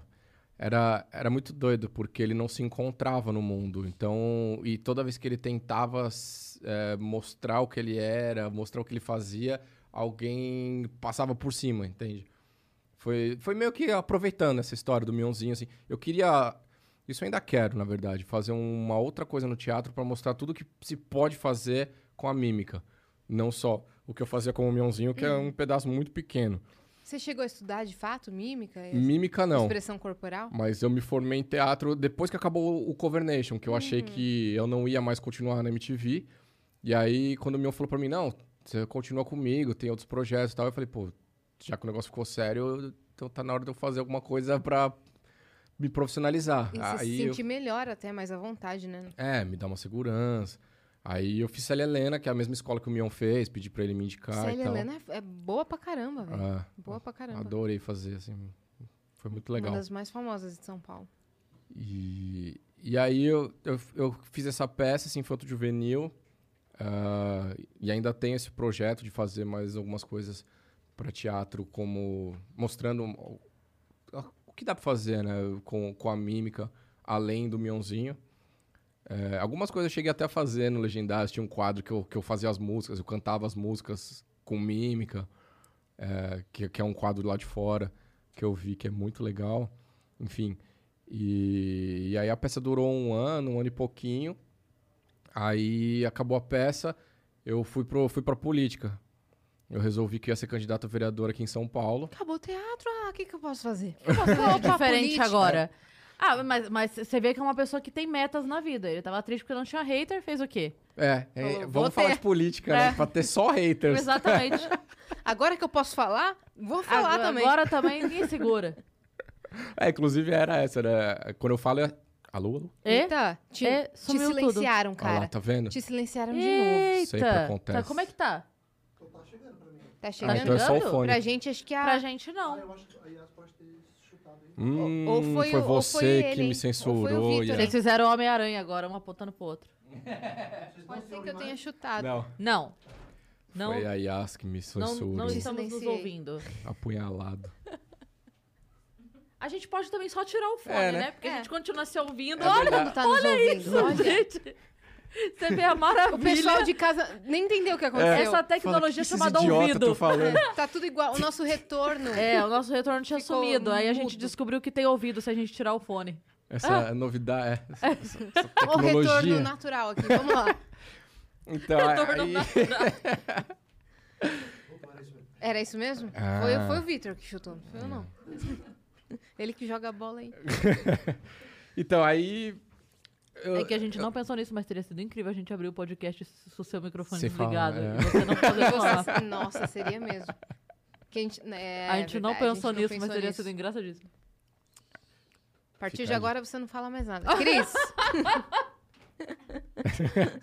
ah, aí você resolveu entrar pra política. É, na verdade eu sempre gostei de falar de política, eu sempre gostei de política, mas eu nunca tinha imaginado entrar pra política de fato, sabe? Por que, que você fez isso com a sua vida? Por que você imaginou, irmão? Porque eu, ach... eu achei não. Eu acredito nisso porque eu, consegui mudar algumas pessoas. É, eu vi que eu tinha voz pra, pra gente, pra pessoas que não se interessavam pela política. E quanto menos gente a gente tiver interessada em política, melhor é pra aqueles Exatamente. vagabundos que estão lá dentro, entendeu? É, e aí eu falei assim, cara, eu se eu posso acordar as pessoas pra isso, é, eu acho que eu tô indo por um caminho legal. E aí, é, obviamente eu não entrei, mas só de começar a mostrar para as pessoas que Porque, obviamente. Não, porque senão eu estaria lá até Entendi. hoje. Ah, estaria no meio do meu mandato. Ah, não, achei que você falou, obviamente, no sentido de. É claro que eu não iria que eu não ia conseguir. É, não, eu, eu até achei que, que se queria melhor. Aham. É, e, aliás, teve algumas coisas que, eu, que mudaram muito minha visão. Eu achei que ia ter muito preconceito por ser mais um cara famoso, sabe? Das pessoas falarem, "Ah, é mais um famoso querendo mamar nas tetas do governo, enfim.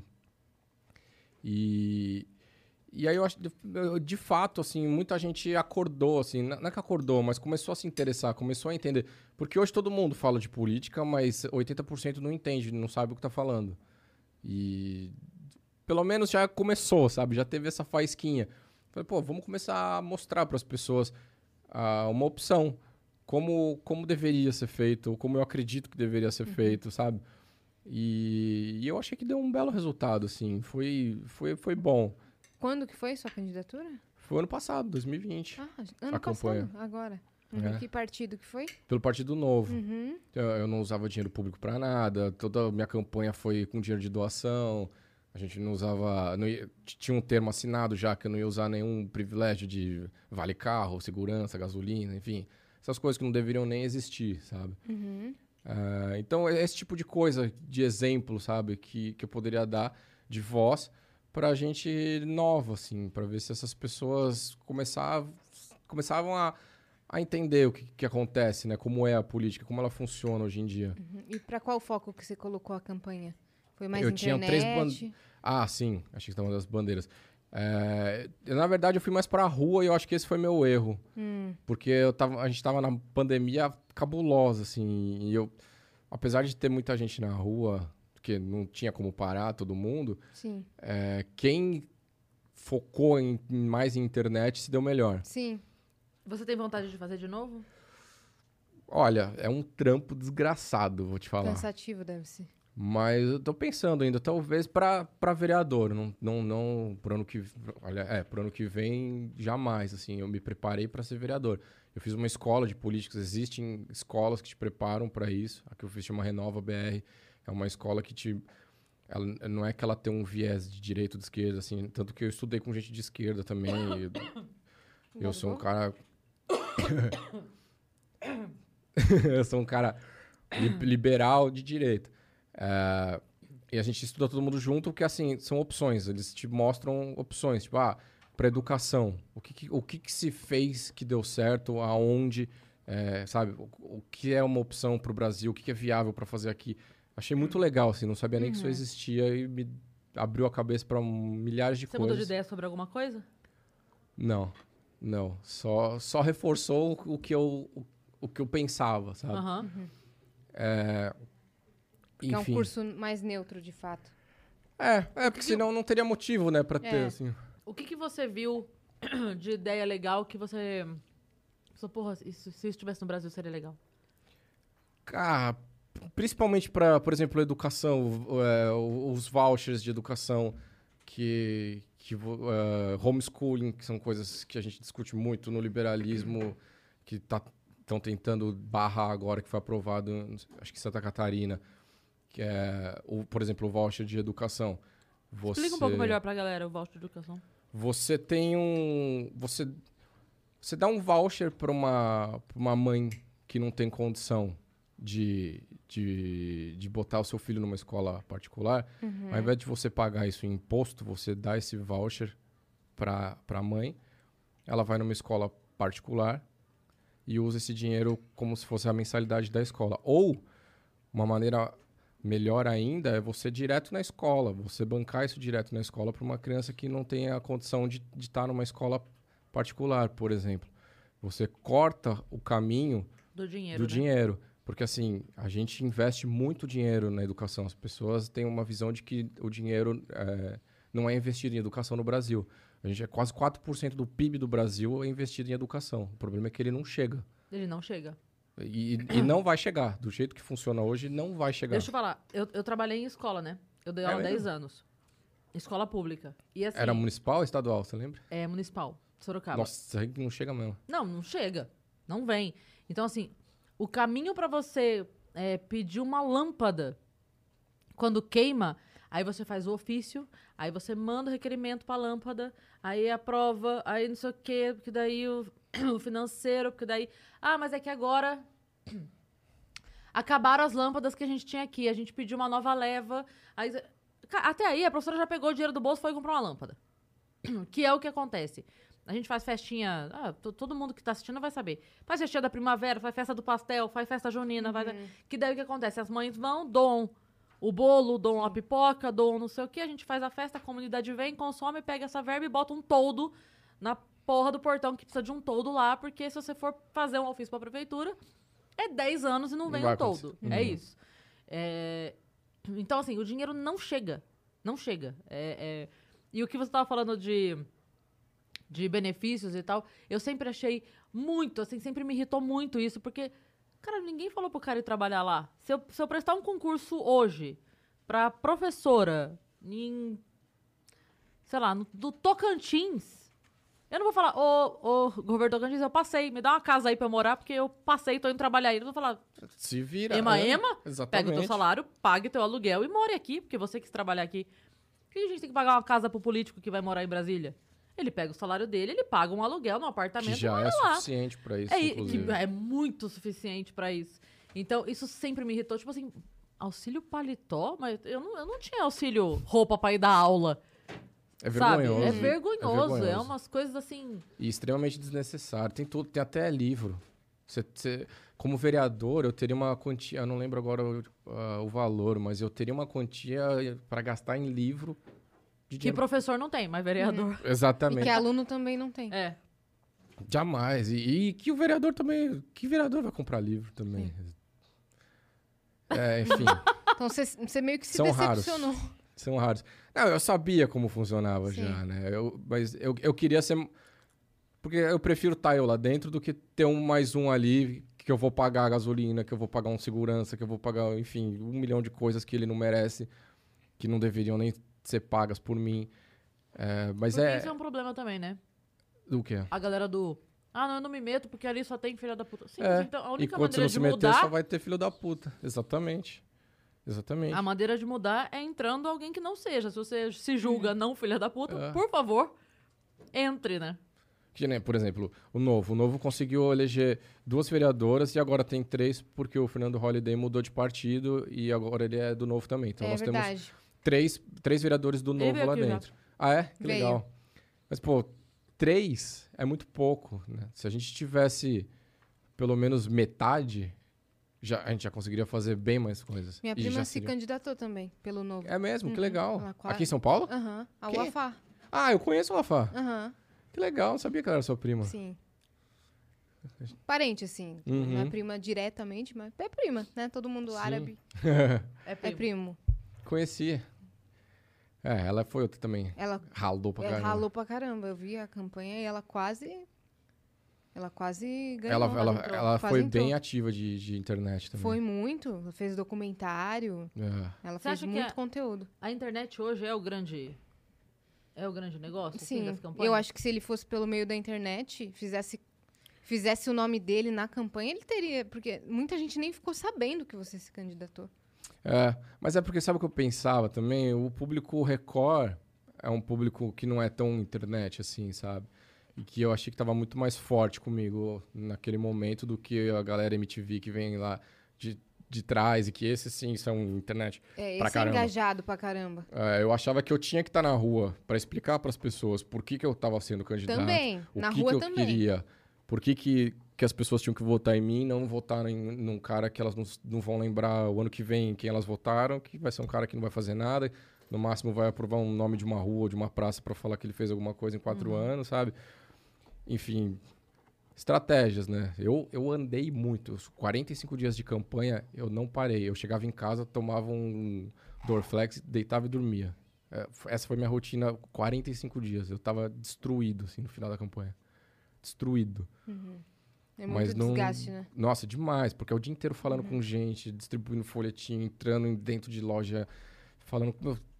Eu, eu não tenho nem ideia quantas pessoas eu falei. Pra Sim. depois você não entrar porque um cara grande entrou e pelos números dele ele arrastou mais três juntos. Ah, O pior, é, então, arrastar eles até não arrastou, mas o pior é ver é ver gente, por exemplo, gastando um rio de dinheiro na campanha. A gente tem um, um limite.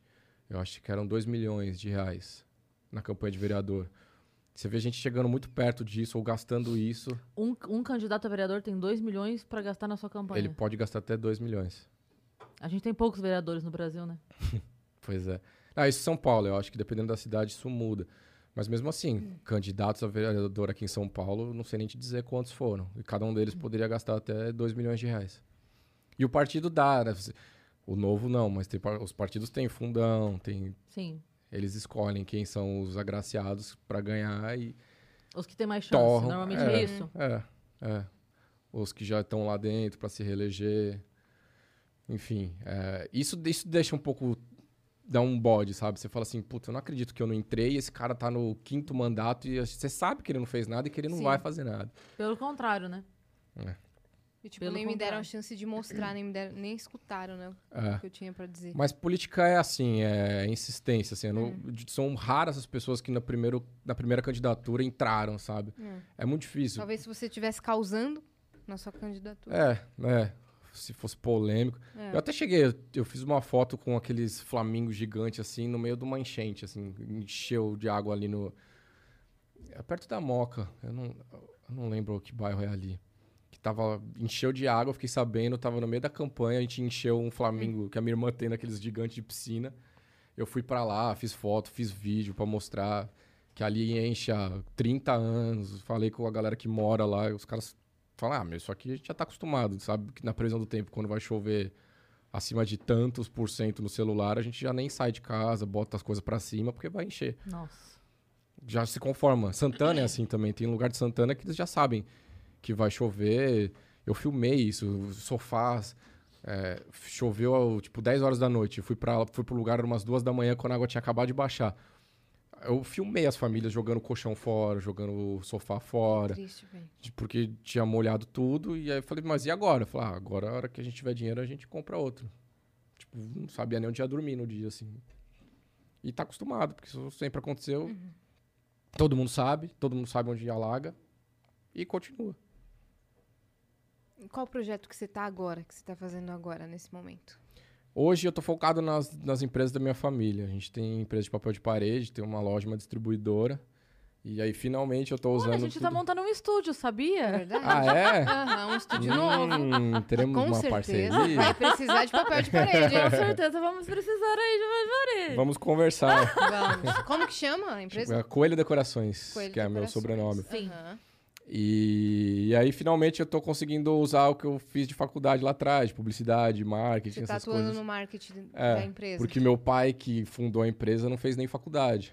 É daí que vem também essa história de eu acreditar no empreendedorismo. Meu pai, que veio de escola pública, não fez faculdade, tem duas empresas, sabe? Uhum. Então, eu sou a prova de que o empreendedorismo funciona e sustenta Pode mudar a famílias. vida de uma família, né? Pode, Sim. com toda certeza. Não Então, é fácil, né? Não. Não nem é um uma pouco. vida fácil. Porque... E tá cada vez mais difícil. Sim, tem uma empresa, tem um comércio. É. Minha, minha família toda que, que veio do Líbano, veio fugida da guerra. Nenhum, nenhum tio meu fez faculdade, meu pai também não fez faculdade. E todos eles têm comer- um comércio sólido. Todos eles têm um comércio grande, assim. Uhum. Então, é, o empreendedorismo salva mesmo. É, a época vai, vai ficando cada vez mais difícil exatamente por essas coisas, por impostos. Quando a gente fala, por exemplo, em- o liberal defende muito o empreendedor. Aí o pessoal de esquerda costuma criticar, porque quando a gente fala empreendedor, eles, eles imaginam que é o dono do Pão de Açúcar, o dono do Carrefour. E essas pessoas não precisam de ajuda, independente de quem está no poder, para eles não faz a menor não diferença. faz a menor diferença. Tem É um isso que eu explico. também. Exatamente. É o seu João que tem uma vendinha e é um cara que, por exemplo, para ele existir salário mínimo é uma tortura, porque ele não pode ter funcionário, porque ele é obrigado a pagar no mínimo tanto. Uhum. E ele não ganha aquilo por mês para dar o mínimo de tanto para um funcionário. Até porque o salário Entende? mínimo de 1.100, ele pro empregador ele chega a 2,5, né? Ent- Exatamente. Fora impostos, fora a quantidade de, de coisas que ele sofre, que é um supermercado maior engole ele. A gente É. fala, pô, cara, e aí, como é que funciona para um cara que quer ter uma vendinha, que quer começar a ganhar dinheiro? Esse- é, o microempreendedor é quem mais sofre, é, é impossível. É. Vai ficando cada vez mais difícil.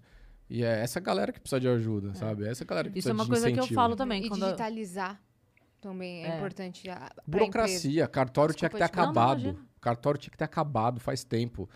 Que- por que, que eu preciso que uma pessoa olhe e fale, ah, essa assinatura é sua? Isso é ridículo. Se essa assinatura é minha, se o cara me vir assinando ali, por que eu preciso de alguém pra falar, é, essa assinatura é dele, viu? O cartório tinha que acabar. Tem lugar no mundo que já não existe mais. Por blockchain, pela internet mesmo, você, é, autentica um documento e Sim, acabou. Sim. Sabe? São, são burocracias ridículas. Mas o cartório, por exemplo, é uma mina de dinheiro no Brasil. Isso vai demorar Sim. muito pra assumir. É. Uhum. É, não, eu ia só comentar que é, outra coisa que me incomoda também é quando a galera vem com o discurso, tipo, anti-empresário, microempresário, e aí, de novo, né, o que você estava falando, mas que entra num papo, tipo assim, ah, porque é tudo folgado, é tudo não sei o quê, tudo abusa do funcionário, tudo não sei o quê. Eu falo, gente, mas se é tão fácil fazer, por que você não abre um... É. É tão lindo, é tão mágico, é tão incrível ser um empreendedor e ter uma lojinha, por que você não abriu uma? É, fato. Não, não vai, não é tão Abre uma empresa pra ver Abre como é uma fácil. empresa. Vai ver a quantidade de impostos, de coisa que você tem que dar conta. Porque pra você pagar o funcionário, você paga o dobro do salário daquele funcionário, de impostos, pra recolher taxa de tudo. Sem contar que você trabalha da hora que você acorda, a hora que você vai dormir. O, o empregado, ele bate o cartãozinho ali, vai pra casa, ele não quer saber se a empresa deu lucro. Exatamente. se fechou, se fechou no dia positivo ou negativo. O cara tá lá, porra, hoje foi negativo, amanhã tem que ser mais, porque eu- amanhã eu tenho que vender mais do que eu venderia pra pagar o dia de amanhã, porque hoje fechou menos. E então, ele não tem essa dor de cabeça. No fim do Nem mês, o salário dele. E nem a preocupação de, de sustentar outras famílias, né? O dono da empresa, ele não sustenta só a dele, ele sustenta de todo mundo que trabalha pra ele. É. De todo mundo. Quando a empresa não vai bem, não é só ele que não ganha dinheiro. É é- Tem um monte de família ali que não vai, que, que, que vai, sei lá, às vezes não recebeu o salário no mês. É desesperador, cara. Sim. É muito mais fácil criticar, né? Do que Muito. botar a mão na massa. Não, isso eu falo até no meio da comédia. Assim, às vezes a gente vem, sei lá, o Diogo, por exemplo. O Diogo tem um festival. Tem vários festivais de comédia, né? Mas quando alguém vem e fala, ah, porque o festival tal de. ve-" Eu falei, faça um. Você tá reclamando o quê do cachê? Tá reclamando o quê? Do... Monte. Você- Se você tá achando que ele tá enfiando tanto dinheiro no bolso, por que, que você não montou um festival também? É. Ele tá ficando milionário, é isso? Montando. Faça um. Tem milhares de cidades no Brasil. Tem 365 dias no ano. Ele tá fazendo um dia de festival. Cadê os outros dias? Monta um. É tão fácil, é tão incrível, Tão lucrativo. tão né? lucrativo, tão pouco trabalho pra tanto dinheiro. Faça um. Mas não vai, né? Porque daí tem que meter a cara, aí você tem que botar o teu ali na reta, aí a responsabilidade é sua. Porque, de novo, eu, quando alguém me contrata pra um festival, tem público, não tem público? O seu tá choveu, não garantido. choveu, mudou data. Aqui, ó. A pessoa me contratou, fez ali o contrato e tal, meu cachê tá lá e pronto, acabou. Se esgotar de ingressos, você vender cinco ingressos, claro. A gente ali divulga o show que a gente vai fazer. Sim. Mas eu digo, eu não tenho essa preocupação que o dono do festival tem, seja de qual festival for. Então, quando alguém fala, eu falo, mas, gente, isso é tão incrível. Faça o seu. Monta lá, Festival do Zequinha. É. E faz o seu elenco e venda pra caramba e fique milionário. Mas também não dá pra gente generalizar e defender todos os empresários e patrões do mundo, porque realmente tem alguns que são abusivos e com Tem, jornadas de trabalho tudo. é. abusivas para um funcionário que paga menos que um salário mínimo ou, ou paga um salário mínimo e não paga nenhum benefício. E aí sim a pessoa tem o direito de reclamar e não tem, ela não tem como abrir um negócio, Sim. porque ela não tem oportunidade, Eita. entendeu? A Siri quer trocar ideia. E Ela, ela, tem- às não- vezes vem do nada. ela não tem oportunidade de abrir um negócio, então também não é tão simples a gente falar, vai lá e faça. Porque às vezes a pessoa não tem o mínimo de preparo e o mínimo de dinheiro para ela ir lá e botar a cara e abrir o próprio negócio. Então, concordo, mas aí é que tá. Então não critica quem tá botando a cara. Porque você não sabe como é difícil estar ali também. Porque tem muita coisa, é o que a Cris estava falando. É uma série de coisas. E, é, e é- é impressionante, é tudo pra vo pra você dar errado. No Brasil é tudo pra você dar errado. Quanto mais Não- você tenta andar certo, pior é. Isso é É verdade. impressionante como aqui eles te incentivam a fazer errado, eles te incentivam a sonegar, eles te incentivam a, a ter o jeitinho de, de pagar alguma coisinha pra Aqui ter. o imoral Sabe? É. é, É, o O ilegal é, funciona, o né? ilegal e o imoral são Tudo, certo. tudo é feito assim. E, o- e o que eles não entendem é que quanto mais for assim, menos dinheiro eles vão ganhar. Porque se fosse tudo certinho, não ia- se, se não tivesse propina, era muito menos dinheiro desviado. É, é- é muito mais simples a história. Por exemplo, a história do jogo, que, que, que é proibido no Brasil, porque você fala assim, ah, mas como é que a gente vai ter nos. Como é que vai pegar isso aí em imposto? Cara, o jogo, jogo? o jogo Jogo. continua. O Ah. jogo, jogo. O jogo continua proibido ou regularizado no Brasil, continua tendo Ah, jogo. tá, todos os jogos. Você diz É. dos bichos, bingo. Esses jogos Jogo da, de é, azar, esses jogo- jogos tá. de azar. De aposta. Cassino, aham. enfim. Sim. Se você se você libera, eles vão ganhar dinheiro com imposto. Se você não libera, eles não ganham dinheiro com nada. E o jogo continua aí. Sim. É meio burro. É, tipo, pra não, pra não cobrar uma taxa que seria menos do que querem, ficam com zero. Exato. Já adiantou É, alguma coisa? Entende? É, finge que me engana, eu finge que acredito. É. Só que aí ninguém ganha dinheiro. É muito É, estranho, né? É muito burro a lógica. sim. É, a gente tava falando sobre é, esse curso que você fez. Ah, sim. Ele, ele é aberto pra qualquer pessoa que queira fazer ou você tem que ser um candidato necessariamente? Não, você não precisa nem querer ser candidato. Ele é aberto, tem de Renova? dois em dois anos. Ah, chama Renova BR. Ele tem de dois em dois anos. Qual o custo dele?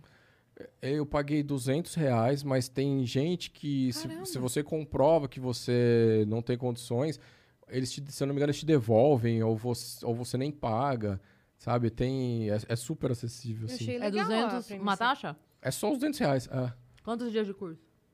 nossa. Eu, eu foi... Quanto Ah, tá. É bastante tempo? É, mais de um mês. Caraca. Ah, jura? É. Caramba, pô, E é, são videoaulas. São videoaulas. Eu fiz aula presen... fui fazer aula presencial porque assim, depois que eu terminei, eu fiz em 2019. E aí quando eu terminei, é, dependendo do desempenho do aluno, eles fizeram um curso presencial no começo de 2020 em janeiro, e aí eu fui convidado a fazer também, Cara, achei que muito foi legal só para os melhores alunos. É, que aí foi mais foi um fim de semana, intensivão assim, sexta, sábado e domingo o dia inteiro. Mas é, é muito legal. E tem aula com muita gente. Muita gente, assim. E gente que. De experiência. Eu fiz aulas, por exemplo, de educação com o pessoal do Todos pela Educação, que é um site extremamente Uhum. confiável, assim. Tive aula com gente lá de Sobral, de, do Ceará, que é onde são as escolas públicas, as melhores escolas públicas, né? as mais bem avaliadas do Brasil. Tem porrada de gente de nome, assim.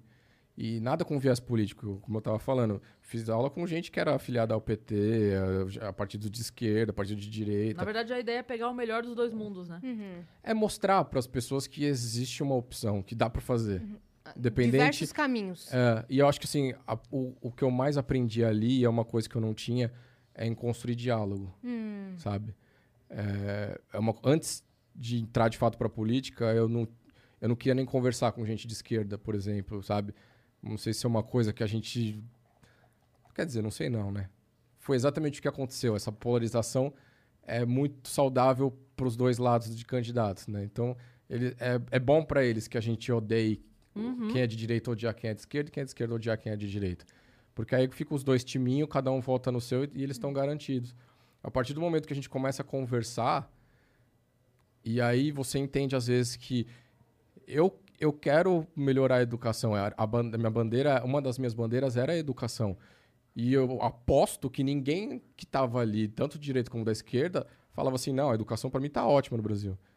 Sabe? Todo mundo ali queria educa- vocês melhorar a educação. A diferença é os caminhos. Como eu acho que deveria ser feito, como eles acham que deveria ser feito. E aí lá na escola eles falavam assim: olha, foi feito, já foi feito assim, assim, assim, assim no mundo e deu certo. Ah, trazendo para o Brasil, como é que dá para fazer? Dá para fazer assim, assim, assim, assim, assim. E aí você fala, pô, é verdade. Dá para fazer de todos esses jeitos. A gente tem todas essas opções. E aí você traz para dentro daquilo que você acredita. Por exemplo, eu sempre acredito que a iniciativa privada pode ajudar muito mais do que o Estado. E, e aí você vai criando ali a sua. Você, senta com as pessoas para estudar o que, que pode ser feito, pega as leis da cidade, entende que Você troca com as pessoas? Você tem um diálogo, um tipo de debate, não para expor pontos, não? lá curso? dentro do Renova, É. a gente não tinha uma aula específica disso. Mas a gente conversava muito nos intervalos, assim. Ah, a gente tá. tinha eh, exercícios em grupo. E como nem sempre se conhece todo mundo que estava lá, eh, eu não sabia. Às vezes eu descobria na hora que o cara que estava ali do meu lado era de um partido completamente diferente do meu. Uhum. E aí a gente tinha que fazer a dinâmica junto, a gente fazia e saía numa boa. Não vi uma briga, não vi uma discussão, sabe? É, pra começo de conversa, o fato do cara estar matriculado nesse curso já demonstra uma boa vontade gigante, né? Exatamente. já. Daí você já. Então, assim, é, meio que subimporta o seu viés político, porque se você tá aqui, você tem uma boa vontade. De entender. De e- mudar as e coisas. mudar. Exato, é, porque só, só a campanha, dinheiro, dinheiro rolando e conquistar voto, isso daí não precisa fazer o curso. É. Então, só de a pessoa estar lá, você já fala, opa, Existe uma preocupação É, com conhecimento. É, com- eu falo, eu já, já falei isso aqui. é, a Anne Freitas, humorista, a gente é muito amiga, muito amiga. E a gente não tem a mesma visão política.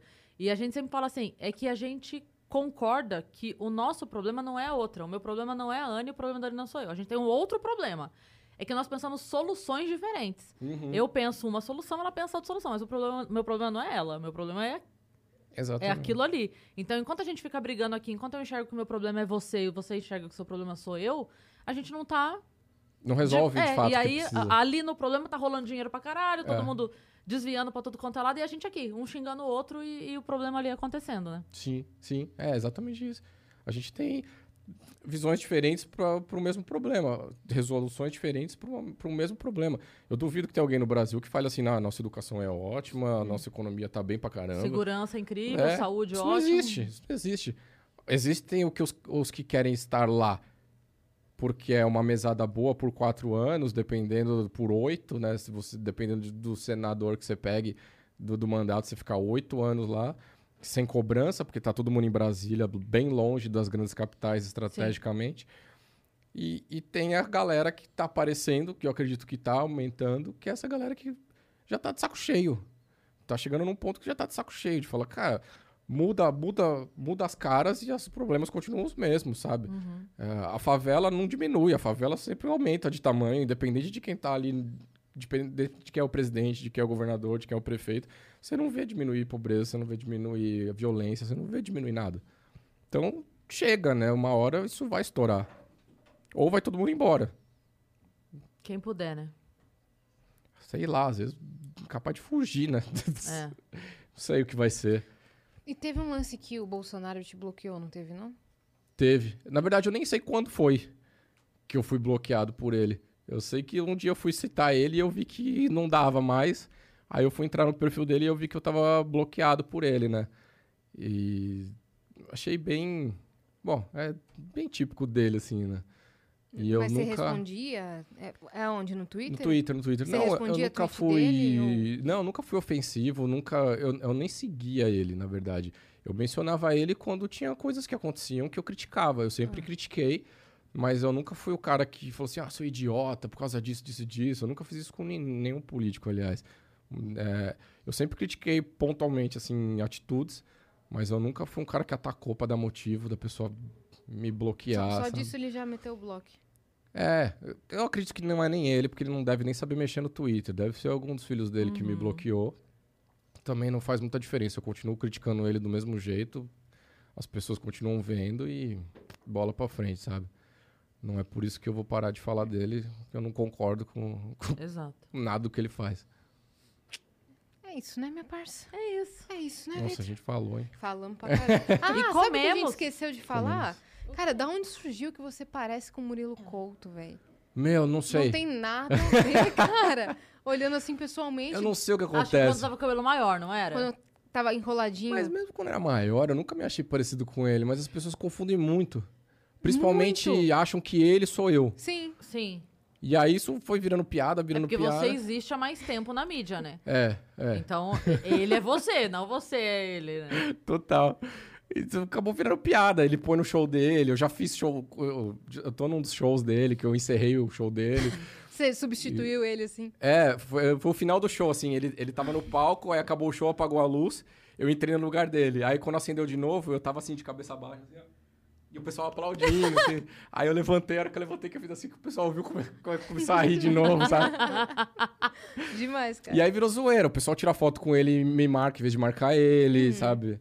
E aí começou a virar pra mim também agora. Às vezes as pessoas tiram foto comigo e marcam Murilo Couto. Ou então responde alguma coisa que eu postei. Ah, valeu, Murilo Couto. Pô, legal.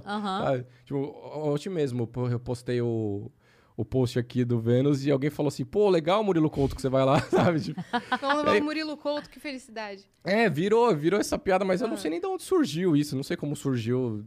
É, de, de repente os traços um pouco, não sei. Pode não parecer efetivamente do tipo, nossa, achei que fosse. Mas, sabe? É, Alguma coisa. Acho que é mais pela piada Lembra, hoje é. em dia. do- sei lá. sei lá, às vezes corpo, jeito de falar, jeito de se movimentar. Mas Não é, Sei lá, sei lá. é muito engraçado quando vocês dois posam foto junto, alguma coisa assim. É, te- a primeira foto dessas foi no aniversário do Mal Meirelles, que ele postou no meio de nós dois, assim, tipo, com uma cara de onde eu tô, sabe? Demais. Cara, obrigada por ter vindo. viu? Ah, eu que agradeço, pô. Prazerzão estar aqui. Tô feliz de estar aqui, que é um podcast gigante. Tô feliz de te reviver. A Cris é uma pessoa que sempre me ajuda, assim, tudo que. É bem generosa, a Cris. Tudo que ela vê, assim, que ela acha que cabe, você me manda mensagem: Meu, tem um negócio aqui pra você, né? E, e eu sou assim também, cara. Eu, eu quero ajudar as pessoas. Eu sempre acho que tem as oportunidades, eu quero Indica mandar. e É, me total. chama e tal. E fiquei mó felizão de estar aqui, de verdade. Pô, valeu. valeu. Obrigada demais. Deixa suas redes sociais pra galera te seguir, Ah, é. te acompanhar. Twitter é ttmionzinho, Instagram é instamionzinho. E é pra ficar mais fácil. né? YouTube, YouTube O Mionzinho. YouTube é, não, o YouTube é Mionzinho TV. Aí você traiu, né? Botou TV no Traí. YouTube, irmão. É, que não dava pra pôr youtube.com barra youtubezinho, sei É. lá. Mas é isso, sigam o Mionzinho em todas as redes É sociais, isso. então. Sigam o Vênus em todas as redes sociais, arroba o Vênus Podcast. Deixa o like nesse vídeo, se inscreve no canal do Vênus e nos sigam também nas nossas redes pessoais, né? Exatamente, Cris Paiva com dois S e As e assim. É isso, até amanhã. Até e um beijo. beijo.